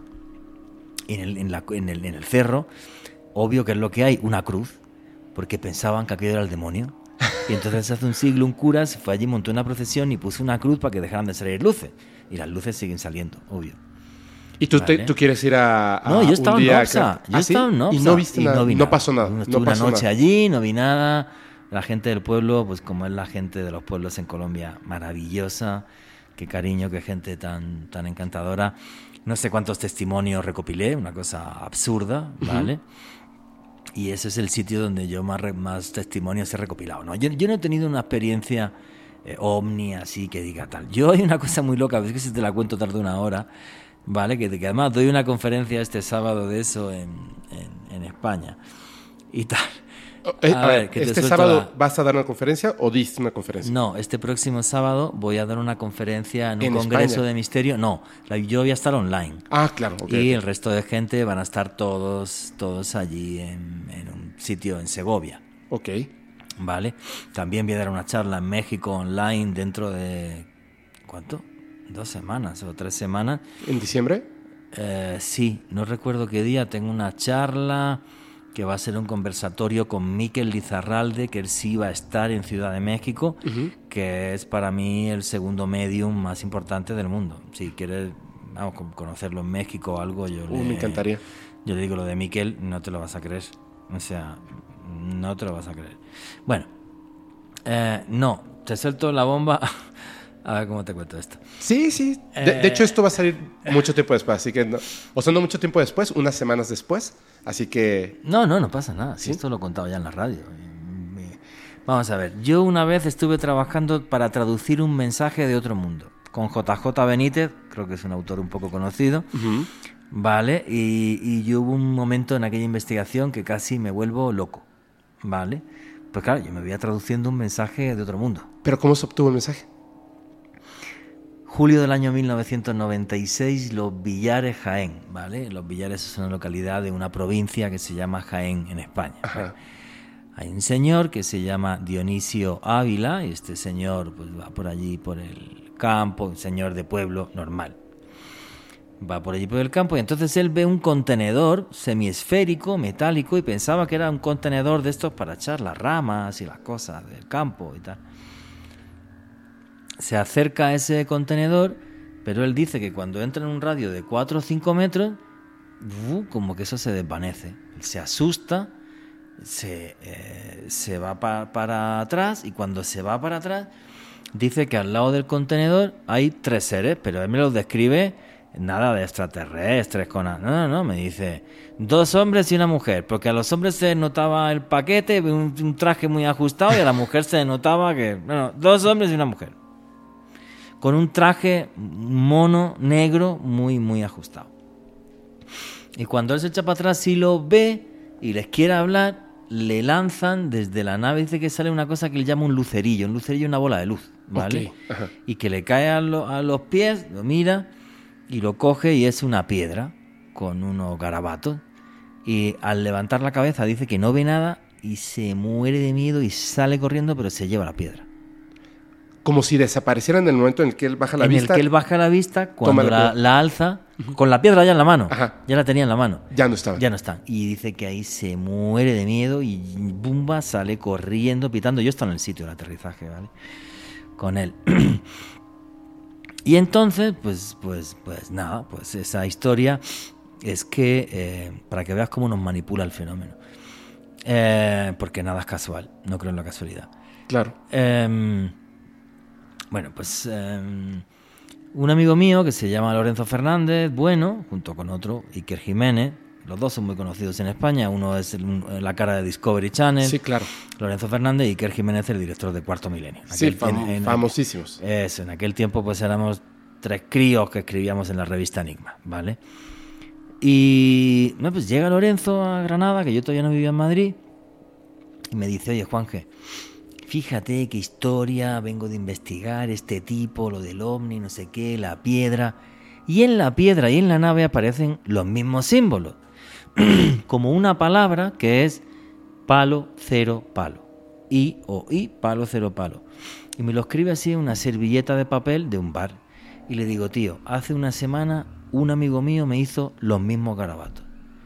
Me dice, anda, ya no me digas tonterías, tío. Digo, sí, se llama Sad, es el dueño del pub Horus, que es una, una, representación de una antigua mastaba egipcia, por cierto. Me ha hecho los mismos símbolos, eso es escritura bereber. Que nombre, que eso es una locura lo que me estás contando, Juan, que digo, tío, que es la verdad. Digo, va, le escribo una carta a JJ Benítez, que no creo ni que me responda, ¿vale? Le- porque Juanjo tenía ya la piedra en su poder. Tengo las fotos en casa. Es- ¿Esa me podrías compartir una foto para Sí, ponerla claro. ahí? Ok, Claro que te las comparto. gracias. Se ocurrió con JJ Benítez. Pero no sé ni cuánto. Mira. Esto, mira, esa, es la- esa foto estoy yo con Juanjo Benítez hace 20 años. Y esto es lo primero. Esto fue lo primero que él me envió, me pasó. Si se hablaba bereber ahí donde el Tassili y todo eso y tal. Son las notas que ibas compartiendo con él. Me las hacía él. No, ¿ves? JJ Benítez, Sí. tío.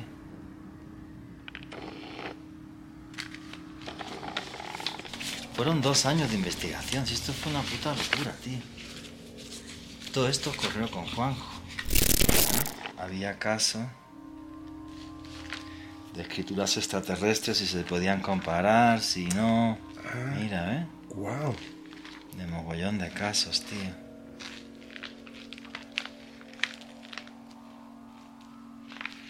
Así es la piedra. Este es lo que tiene la piedra. Ah. Tres palabras. En vez de ver lo que sería una A, una I y una A. O, o algo así, ¿no? mm, Parecen tres vocales, tres letras vocales. Sí, sí Si parece. así, Sí parece. Ahí está. lo tengo mejor, pero espérate que lo encuentre que son tantos folios, tío, que me puedo enloquecer. Esta es la piedra que apareció. Pero espérate, si tengo las fotos originales, tío. Te dije que le arrancamos al tipo una foto donde está, mira, palo, cero, palo. Esto es una fotografía, esto es una fotocopia origi- de- del original. Esta losa está en el Museo de Rabat. Palo, cero, palo es una palabra. Son tres palabras en bereber, tres vocales, AIA, y esto que creo que sé qué es. ¿Qué es? En el Tassili, antes de subir al Tassili, hay círculos concéntricos así y con vainas delante, que para ellos son tumbas de antiguos dioses, tío. Y todas miran, todas miran al oeste, juraría. Con este gráfico es como saqué que había tres palabras que eran de el sahariano antiguo. ¿Ves? Que está puesto ahí un asterisco. Ujú. Las tres palabras son de ese alfabeto.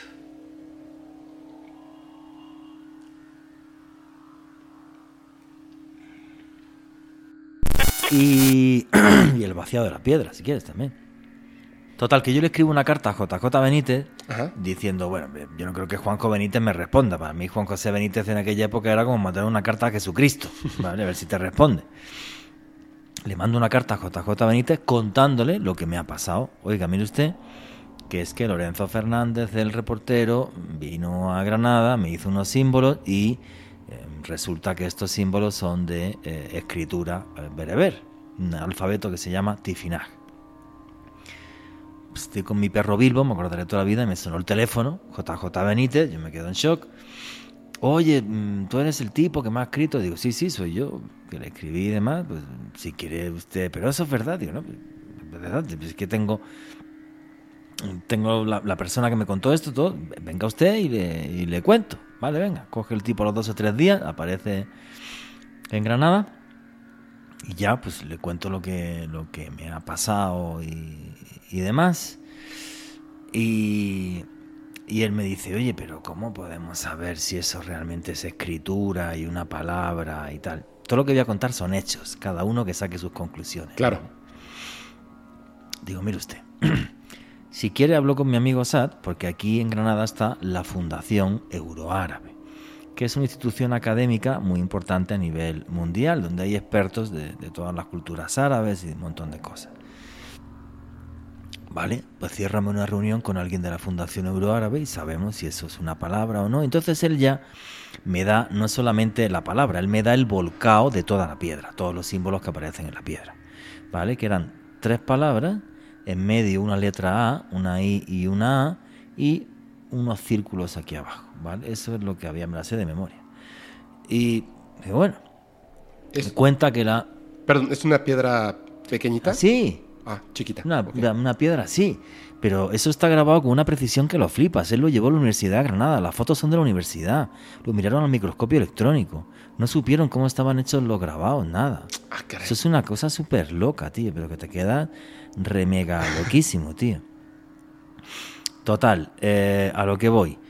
Em, bueno, pues mm, hablo con este señor, con mi amigo Sad, oye, tío, he localizado un tío que es una de las personas que más sabe del mundo de ese tipo de escritura. Se llama Rashid Raja Ahmed, es marroquí, está aquí. Digo, vale, le llamo por teléfono. Oiga, nos gustaría entrevistarle y tal. eh, bueno, sobre este tipo de cultura y escritura, no sé qué, del desierto y bla, bla. Pues vengan ustedes sin problema. Bueno, llegamos a la casa, es que fue muy loco, tío. Llegamos a la casa y lo primero que encontramos en la puerta del man. ¿Tú conoces el caso Humo? Sí, Vale, el símbolo de humo en la puerta. sí que parece como un H con una línea más. Es que eso es el símbolo de la cultura bereber, es la bandera amazigh. No manches. Ahora te la enseño en, en Google, te la busco ahora mismo, tío. ¿Vale? Es una bandera. Yo no lo sabía. Nos quedamos Juanjo y yo blancos, como, oye, el símbolo de humo, tío. Tal, Bueno, qué cosa tan loca. Va.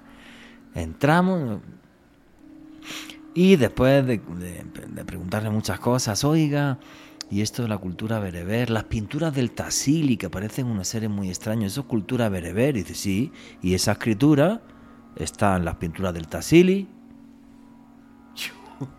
nos quedamos los dos. ¿Cómo? ¿Que esa escritura está donde aparecen esos seres sin gracia? Sí, sí, claro.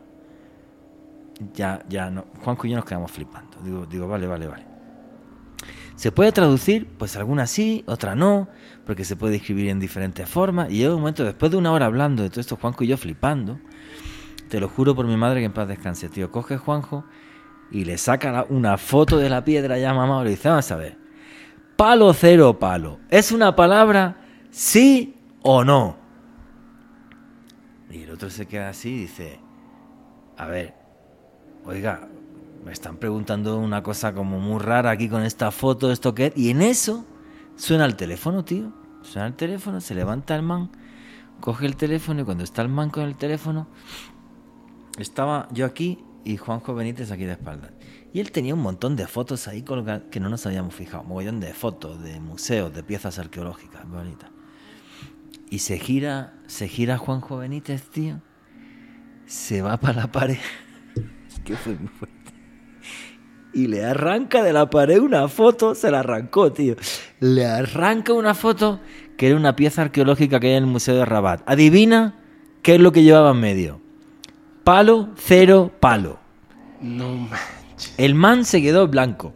Cuelga el teléfono, se queda así. Me dice, que no me lo puedo creer. Y dice, que está aquí la palabra, ¿eh?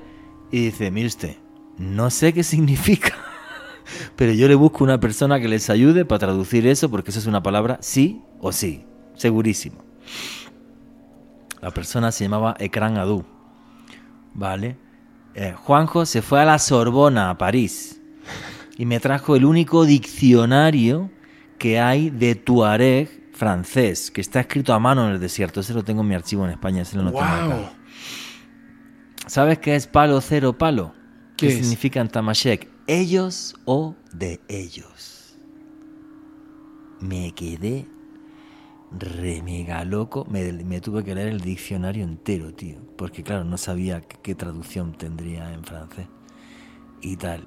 Y con Ekran Adu yo le mentía y yo le llevaba las tres palabras a ver cómo las podíamos traducir.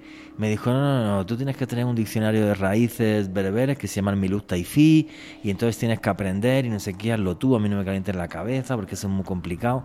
Y, me, y no sé inglés, pero aprendí a traducir inscripciones del desierto, sí. Y tal. Y lo traduje, tío. Y lo traduje. Era, era como amuleto tira sin rat, ¿vale? Amuleto de ellos en un lugar que se llama Rat. Rat es, es una montaña que hay enfrente de Fez.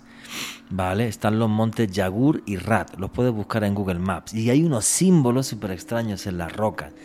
Y los antiguos bereberes decían que en esas dos montañas vivían los Yenun, los genios. Y que había que tener cuidado con ellos porque te secuestraban los niños. Y había que llevarles ofrendas todos los años. Eso lo saqué de la enciclopedia Bereber. Me pegué investigando eso dos años de mi vida. Tengo un archivo de más de mil folios. Si quieres lo puedes grabar ahora. Lo tengo en mi casa. Más Sí, de es- mil folios de documentación. Más de mil. No uno, dos, no, Eso no. está bárbaro. Más de mil. Y eso fue lo que viví. Y hubo un momento en el que dije... Iba a hacer un taco, menos mal que no lo dije. Dije, me voy al monte, al monte Rat a ver si pasa algo, tío. Nunca fui capaz de ir. ¿Por qué? Yo solo, ¿qué vaina hago allí?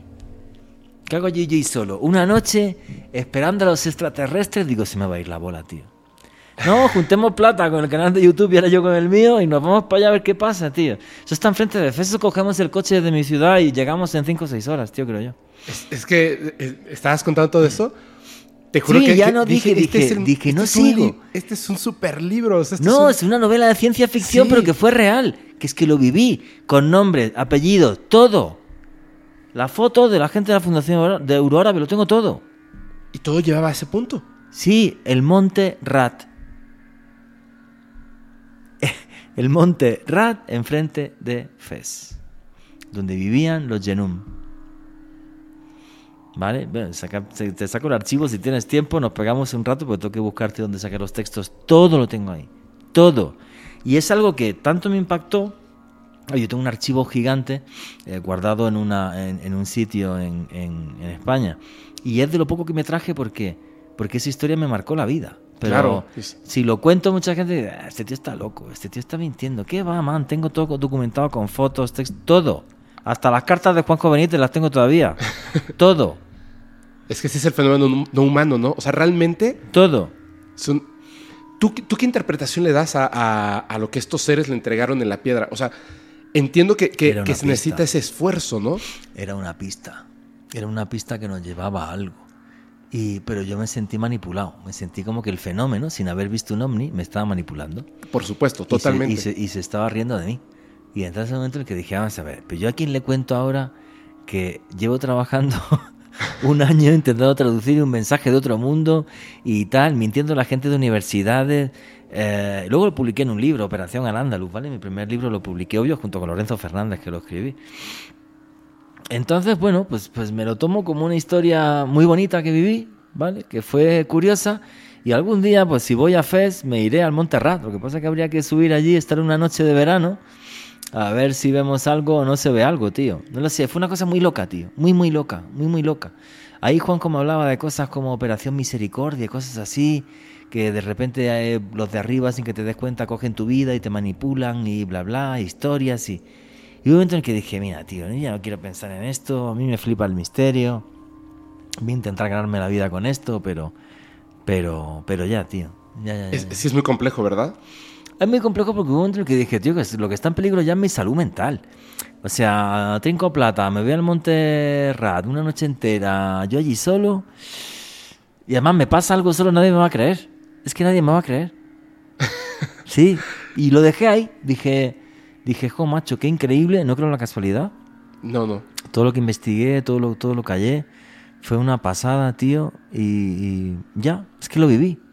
Y tengo toda la información, toda la documentación de todo. En un archivo así de gordo. Oye, pero yo, yo creo que es muy importante, o sea, creo que era muy claro el hecho, bueno, es muy claro el hecho, como tú dices, no es una casualidad, definitivamente no es una casualidad, ¿Qué va? Que no, tío. que no, que no. definitivamente no es una casualidad. Y además me hace mucha gracia porque yo no había contado esto en años, tío, pero en años. Y hace, yo qué sé, como 8 o 10 meses o un año, me llama Lorenzo, oye, tío, ¿por qué no me cu- no cuentas lo que nos pasó para Discovery Channel y tal? Digo, vale, venga, yo te lo cuento, tío, para decirle a la gente que estoy chalado. Y me llaman hace tres meses, Juan G., el capítulo arrasado de audiencia ha sido el de más éxito de la serie. Por favor, da una conferencia conmigo. Digo, vale, vale, pero en serio me dice, sí, sí, o sea, ha arrasado. Digo, no cuando a la gente le cuentan las cosas, es que el poder de la verdad es la leche, tío. Y también a lo mejor en el momento en el que hiciste la investigación, como que todavía el mundo no estaba, no estaba abierto para este tipo de información. Pues mira, ¿no? tío, esa reflexión que tú estás haciendo, yo nunca la había hecho, pero a lo mejor es verdad, yo qué sé, tío. No lo sé, es que no lo sé, o sea, si fue el que me llamó para... O sea, yo lo publiqué en Operación al Andalus aquello quedó sin pena ni gloria y poco más, ¿vale? Eh, y luego yo, pues si es que ni- no lo he contado ni en Caracol. Ni en Caracol lo porque voy a decir que la gente que estoy chalado, ni en Caracol lo he contado. No, está Ni, increíble. ni en Noche de Misterio. Hace cuando cuando cuando cuando Lorenzo, bueno, yo digo Loren, ¿vale? Lorenzo Fernández me llama y, y me dice hace unos meses, oye Juanje, ¿no te imaginas cómo ha arrasado la serie se llama extraterrestre? O sea, el capítulo me dice, ha arrasado. Pero ha arrasado. Y digo, venga, tío, ¿por qué no lo contamos? Vamos a contarlo juntos para mi canal de YouTube, que de ahí no me van a echar, ¿vale? Claro. Y lo conté ahí. Se llama Un mensaje de otro mundo, es una cosa así, no recuerdo ya, tío. No me acuerdo. Creo que sí, algo así se llama. El podcast. O sea, y lo contamos los dos, pero. Pero sí, tío, es que es lo que viví. Es lo que viví. Y es una cosa muy loca, sí, fue real. Completamente real. Sí, es- Tú sabes, a nivel matemático, que siete símbolos coincidan con un alfabeto, ni loco, chaval. Eso no es casual, tío. Y además, ¿tú crees que hayan más mensajes ahí? No, lo que puede haber más mensajes es en las pinturas del Tassili.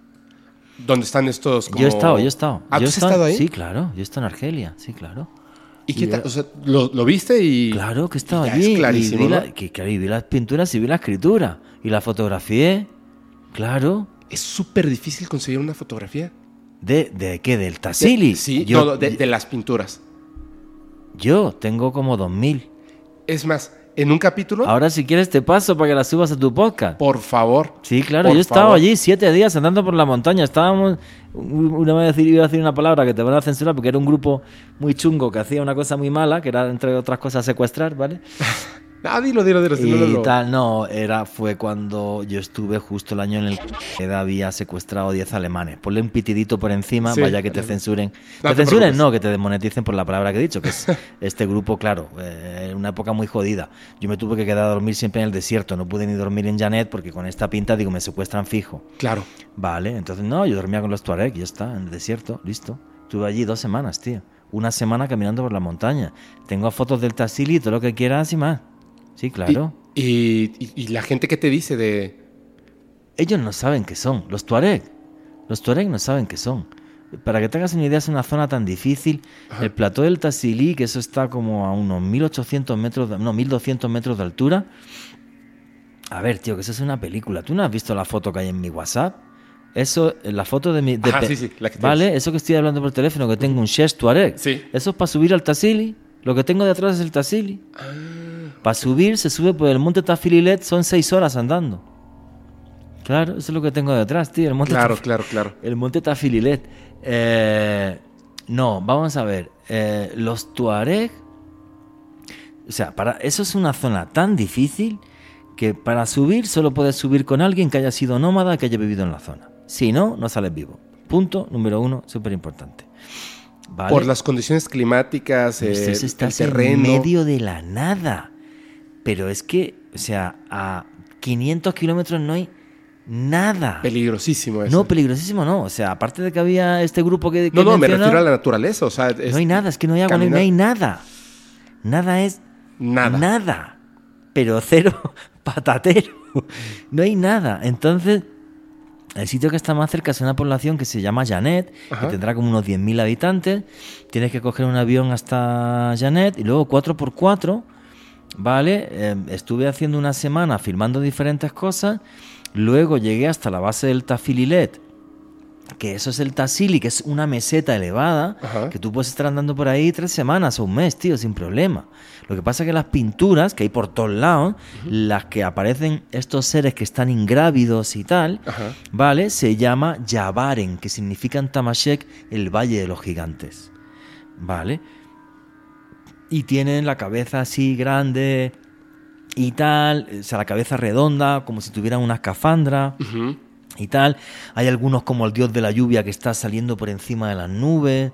Eh, y luego tuve la suerte de catalogar y de fotografiar una pintura que nadie jamás había catalogado, que es un extraterrestre, pero que lo flipas. No manches. Sí, claro, sí que te paso la foto, claro que te la regalo, tío.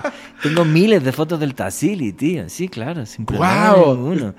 Sí, ento- Pero- y, tú la viste y, dijiste. no, yo me quedé loco porque yo vi, vamos a ver, a mí Juanjo me, me trajo imágenes del, porque todos los calcos están en el Museo del Hombre de París, Ok. ¿vale? Eh, y yo me leí el libro de Henry Lott, donde están todos los calcos de las, bueno, muchos calcos de las pinturas y tal, y esta nunca había aparecido en ningún libro ni en nada. Entonces lo que me pasó fue lo siguiente, todo el mundo hace la misma ruta, de un punto a otro, para fotografiar pinturas y tal. Pero yo como me tardé, el- el penúltimo día me tardé muchísimo tiempo. Ajá. Y entonces yo le dije, le dije al guía, oye tío, mañana cojamos un atajo para llegar a Yavaren, porque íbamos con una cordada de burros. Esa es una película que lo flipa, para, para llevarle el material, pero con burritos así. Digo, manda los burros por un lado y nosotros vamos por otro porque podemos trepar. ¿Vale? Entonces, llegamos antes porque yo quiero todo el día para filmar Yavaren porque vamos fatal, tío. vam- Vamos muy, muy mal. Entonces yo me fui por donde nadie iba. Y entonces eh, creo que me paré a hacer pipí o algo así fue. Es que fue una cosa muy estúpida, tío. Me paré a hacer pipí o algo, tío. Hago pipí y tal. Y luego me di la vuelta y veo esa vaina y paro a todo el mundo. ¡Quietos aquí! Saca la cámara, hazme una foto y otra foto del bicho. Es que es, que es un extraterrestre, pero que lo flipa. Son dos, lo vas a ver ahora, tío. Pero de los de los que, salen en las películas, o sea, una cosa increíble. Eso no lo ha fotografiado nadie. Nada, ahora te lo paso, tío. Sí, claro, sin problema. Pero, pero, o sea, y, y no sé, la- y- arqueólogos, la, gente de allá. ¿qué dicen? No, porque hay más de 20.000 pinturas, no están catalogadas todas, ni mucho menos. Son más de ¡Qué 20.000. barbaridad! Que hay mogollón que están sin catalogar, pero mogollón. Es más, las que catalogó Henry Lott, el muy bruto, al calcarlas, las destruyó casi todas, tío. ¿Qué va? Se no estaba catalogada, para nada. Qué barbaridad, qué barbaridad. De hecho, hay, hay una de esas, eh, de esas pinturas, una fotografía en, en un libro de Benítez, ¿cierto? No, la que yo tengo no tiene ni Benítez ni No, no, nadie. no, digo, o sea, hay- ahora me la han robado y estás en un banco de imágenes y tal. Y es más, No me Esa digas fotografía eso. es- súper mía. Mira, que deja que la roben, tío, que sean felices. Bueno, me da igual. Dale, que la roben. Oye, está increíble. Nada, si quieres así ya, ya para, para ir cerrando, Sí, pero Yo- no, sé, no sé ni cuántas horas llevamos, tío. da una hora y media más o Ah, menos. Una hora y media. Llevamos- Sí, una hora y media, una hora y media. En, en el tema, en- o sea, todo lo que tiene que ver con el fenómeno ovni, de repente, yo cuando estaba chiquito pensaba que las cosas eran justo como todas la- las personas creen, ¿no? O sea, es en otro planeta, quizá aquí en el mismo sistema solar, y vienen en sus naves y por alguna razón no se dejan ver. No, que... Muchísimo más complejo. Pues, ultra. Es ultra complejo, la cosa más compleja que yo he investigado en mi vida, pero tengo claro que no solo vienen aquí, que no sé dónde vienen aquí, de otro universo, de otra galaxia, sino que interactúan con nosotros. ¿Vale? Nos manipulan, tío. Somos un poco como, como su zoo humano, tío. Nos manipulan, no sé por qué. Nos dan como mensajes, vainas, se dejan ver, luego no se dejan ver. Es una cosa súper loca, tío. Súper loca, tío. De las cosas que has escuchado, investigado, etcétera. Una, aunque tú no creas en ella, pero que te parezca muy interesante, que sea lo más extraño de, de ese fenómeno. ¿Pero de fenómeno ovni o de Sí. cualquier cosa en general? Ah, bueno, de lo, que, de lo que quieras y aparte del fenómeno ovni. ¿Alguna cosa que me, gustaría, que me gustaría investigar?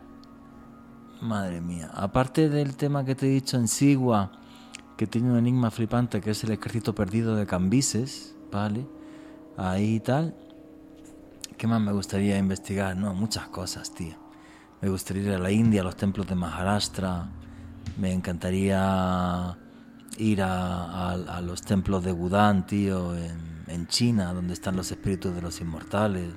Me gustaría ir a... Me gustaría... No lo sé, tío. Si algún día volveré a viajar como viajaba antes y tal. O sea, ahora estoy viajando, bueno, llevando a la gente a que tenga experiencias y vivencias de arqueología, antropología y, y misterio. Algún día volver a investigar así, no lo sé. No lo sé. Es que la investigación es mucho más compleja, ¿no? O sea, es- La investigación debería de ir con muy poquitas personas, ¿vale? Con, con muy poquitas personas y, y es un viaje que es más caro y es más, más fastidiado. Pero algún día lo volveré a hacer, sí, pues a lo mejor, ¿por qué? No lo sé, tío. Yo ya dejo la vida fluir. Yo ya, no sé, me, me gusta pensar que, que lo importante es vivir día a día, que estar aquí es un rato súper chévere para mí, tío, igual que cuando hago mi programa de radio.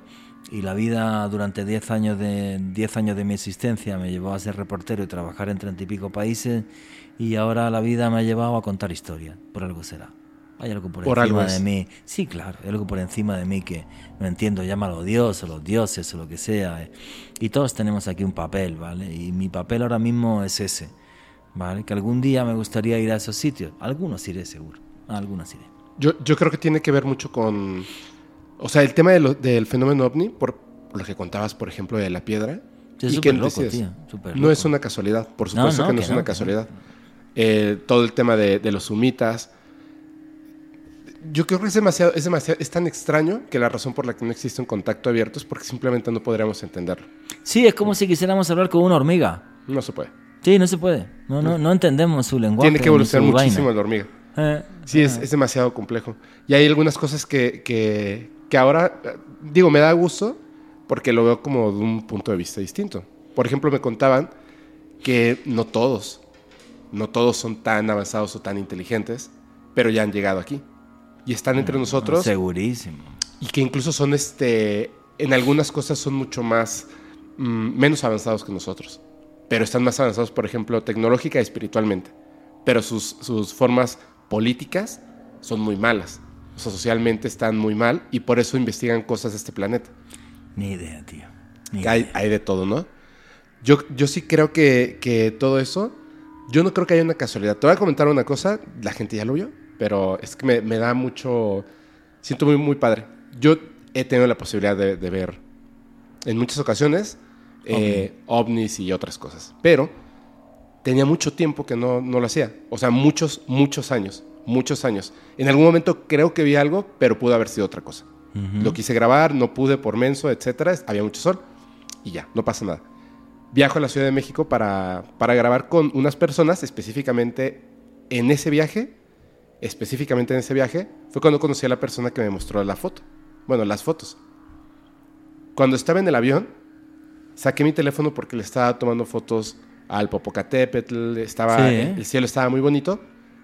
Y ya cuando lo iba a guardar, ya estábamos llegando a la ciudad, se veía muy, muy padre la ciudad, estaba súper despejado el cielo, y vi un ovni. Wow. Y lo alcancé a grabar con el teléfono. Me llamó mucho la atención, dije, qué raro, qué raro ver un ovni, o sea, y poderlo grabar, Ahorita te lo voy a enseñar, es una esferita Ajá, andaba por ahí súper rápido, pero, pero, bueno, ante mis ojos, pues sí, no se veía como un puntito, ¿no? O sea, sí veía la esferita plateada, este, normal. La grabé y se alcanza a ver un pedacito. Y ya. Que me costó mucho trabajo porque no sabía dónde tenía que apuntar el teléfono, pero grabé. Entonces estaba muy emocionado por esa razón y tenía una junta, entonces no me fui del aeropuerto. Me metí a un restaurante, comí, eh, tuve junta, tuve junta con los demás y dije, me voy hasta la tarde. Y la persona que me mostró la foto me manda un mensaje y me dice, estoy aterrizando. Y le dije, ah, sí, ¿estás en la Ciudad de México? Sí, le dije, yo también. Le dije, si quieres te invito a comer. Me dijo, ah, perfecto. Nos conocimos, nos sentamos a comer y me dijo, ¿qué tal te recibieron? Y le dije, ¿perdón? Y me dice, sí, los hermanos del Cosmos, ¿qué tal te recibieron? Y dije, bien. Y le dije, fíjate que grabé un ovni y me dijo, uy, no, espérate mañana. Y al día siguiente, mientras estábamos grabando, se fueron a parar ahí. Estábamos en un departamento parecido a este, pero yo te- no tenía las cortinas. Ajá. Y estaban ahí y detuve la grabación. Bueno, no la detuve, las cámaras siguieron grabando, pero yo estaba, yo estaba, pero, pero brincaba. O sea, es que, dice, ¿cómo, cómo es posible? Y me dice, fíjate bien, no, es que lo importante no es, no es que la gente, eh, uno piensa en el contactado como, como, ah, wow, y después te preguntas, ¿y por qué es un campesino? ¿No? ¿Por qué no contactan a un científico? Sí, ¿por qué tiene que ser? Sí, mira, esto es la- la- mira, somos tan ególatras y tan estúpidos. No, si llegan los extraterrestres tienen que ir a contactar, obvio, con el hombre más importante del mundo, que es el presidente de los Estados Unidos de América. ¿Y por qué? No pueden ir a contactar con mi abuela, Exacto. que es una tía mucho más divertida que el presidente norteamericano. ya. ¿Qué va? Tenemos todos los tópicos ahí, muy absurdo, muy, El- muy absurdo. Él me decía que, que- y yo creo que tiene razón, que las, esas casualidades son tan claras, por ejemplo, yo no creía en muchas cosas que decía él y otra persona. El hecho de que después de tantos años, independientemente, de que pudiera grabar o no, ver el ovni, o sea, ciertas palabras que en mi mente, o sea, desde mi perspectiva, tienen un sentido, que es como de, piensa, o sea, tranquilo, abre la mente y escucha lo que dicen. ¿Me entiendes? O sea, fue solamente como una señal. Cuando eh, aparecieron los ovnis, bueno, yo no me di cuenta en qué momento aparecieron, los vi y, y interrumpí, o sea, le dije, espera, ¿qué es eso que está allá? Justo mientras él hablaba, yo pensaba, es que la gente no le va a creer, porque es su vivencia. Si no hay una evidencia, es muy difícil, porque es una, es una vivencia demasiado extraña. Y en ese momento estaban ahí. Que también siento que es como un, ok, ¿así sí lo crees? ¿Me entiendes? Para que te calles ya. para que, te, para que te quede muy en claro, ¿no? Entonces, yo creo que eso que pasó, la manera en la que todo conectó hasta, hasta el punto de, ¿es esta la montaña? Quizá no, no es que fueras en ese momento. El hecho de que tú decidieras detenerte es porque quizá va a pasar algo. Que vas a decir, este es el momento de hacerlo. ¿No crees? Sí, tío, pero ¿sabes lo que pasa? Que ya no soy capaz de sacarle ninguna lógica a Fepo. Ya no, ya mira, después de, de haber vivido aquello, no sé cuántas noches he estado y tal, y sí, alguna lucecita vi, pero que yo diga he visto un ovni y tal, no, Quizá hay ese lugar, ¿no? no lo sé, tío. En, en el Monte Rat, Puede ser. quizás debería ir. Yo creo que sí. eso. Mira, hay una cosa muy loca en, en la vereda de Guasimal. Ajá. ¿vale? Aquí en Zarzal Valle eh, ha habido apariciones de humanoides los últimos años en el mes de diciembre. Es el caso ovni y de- con humanoides más importante a nivel mundial en los últimos 10 años, ¿vale? Eh, y muchas veces digo, cago en la leche, ¿por qué no saco tiempo, tío, y algo de plata y tal, y me voy para allá a ver si veo algo y tal, y me, y me siento delante de uno de estos manes a ver qué quiere o qué no quiere y tal. Y al final llega la Navidad, no tengo tiempo, historias, pero muchas veces lo pienso, tío. ¿Vale? Porque tengo la información, luego a lo mejor voy y no pasa nada. Ajá. No tengo ni idea. pero a lo mejor sí. Pero bueno, tengo que sacar ese tiempo. Tengo que sacar ese tiempo y, y intentarlo, tío. Pero ese caso, por ejemplo, deberías de ir. Eso sí es una barbaridad, tío. Ah, ¿cuál, cuál, cuál? Al Zarzal Valle Ah, debería sí. ok. Sí, sí. En diciembre me dices, ¿verdad? En diciembre. En Sí, diciembre. claro. Pues sí, igual y sí voy. Sí. Yo tengo que estar en, en- a mediados de diciembre en México, pero hago Hago tiempo. Y sí, bueno, sí, es que en diciembre es cuando pueden llegar a verse. Luego, en otra época del año, entrevistar a los testigos cuando quieras. O sea, no te imaginas, los testimonios allí lo vas a flipar. Pero estaría buenísimo diciembre, ¿no? Si es como el momento. No, diciembre es el momento, tío. Sí. De hecho, igual me dijeron una fecha en específico para Peña de Bernal. Te la voy a pasar por si algún momento Vale. estás ahí en México y quieres ir. Listo. Está, está buenísimo. Tengo muchas ganas de ir, pero a la zona del silencio. Ah, bueno, claro. Sí, es sí. súper interesante. También hay unos que les dicen foco tonal.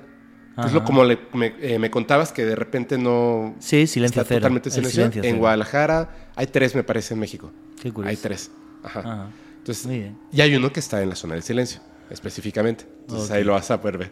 Bueno, te, te agradezco muchísimo. No, hombre, Fepo, gracias Es- a ti. Espero, que, estuvo- pero, pero espero que no, no te hayas aburrido, que he ido de tema a tema No, estoy saltando, muy loco. Estoy alucinado.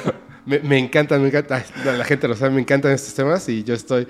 De hecho, eh, muchas cosas, yo sé que cuando se, se edite, antes de que se edite, lo voy a revisar porque hay muchas cosas que, que ahora quiero investigar. Listo, muchas listo. cosas. Métele pitiditos por alguna, alguna palabra que haya dicho que se pueda esto de monetizar y ya, tío. No, no pasa nada, no te preocupes, no te preocupes. Nada, pero métele pitiditos que ganes tu plata. Perfecto. Gracias. ¿Vale? Te lo agradezco muchísimo. Y eh, bueno, vamos a dejar todas las redes sociales. Sí. Tengo, tengo una playlist con varios de, de tus capítulos. De hecho, Ok. es- en el avión venía escuchando el, el de la pirámide, eh, un montón. Ahí los tengo todos en, en este... Pues muchas los gracias. guardo, los guardo. Si quieres mis redes sociales, mi Twitter es arroba Juan G. Vallejo, Juan J. E. Vallejo, en Instagram y en Facebook Juan Jesús Vallejo, mi canal de YouTube Oculto tras la sombra, ¿vale?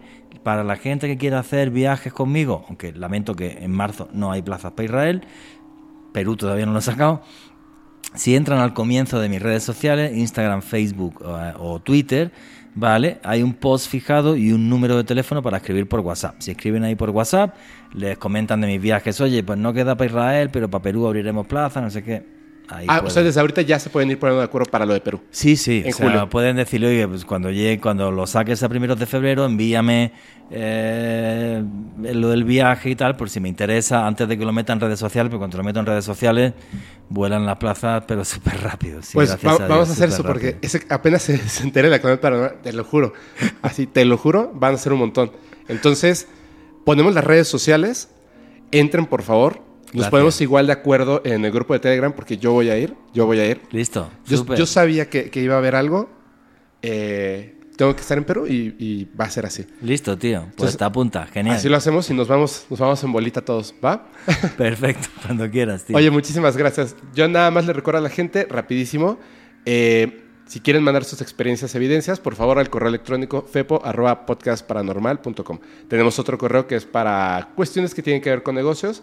Está ahí en las redes sociales, no se los digo, pero no vayan a mandar las historias allá, por favor, porque ese lo revisa otra persona y se pierden de ese lado. Tienen que ser a fepo.podcastparanormal.com y nada más. Yo soy su amigo Fepo. Muchas gracias, Juan G. Gracias, Fepo. Gracias a ti. Y yo les recuerdo que los capítulos del podcast paranormal se disfrutan mucho mejor si los escuchas mientras conduces en una oscura y terrorífica carretera y no tienes a nadie a quien abrazar. Chao.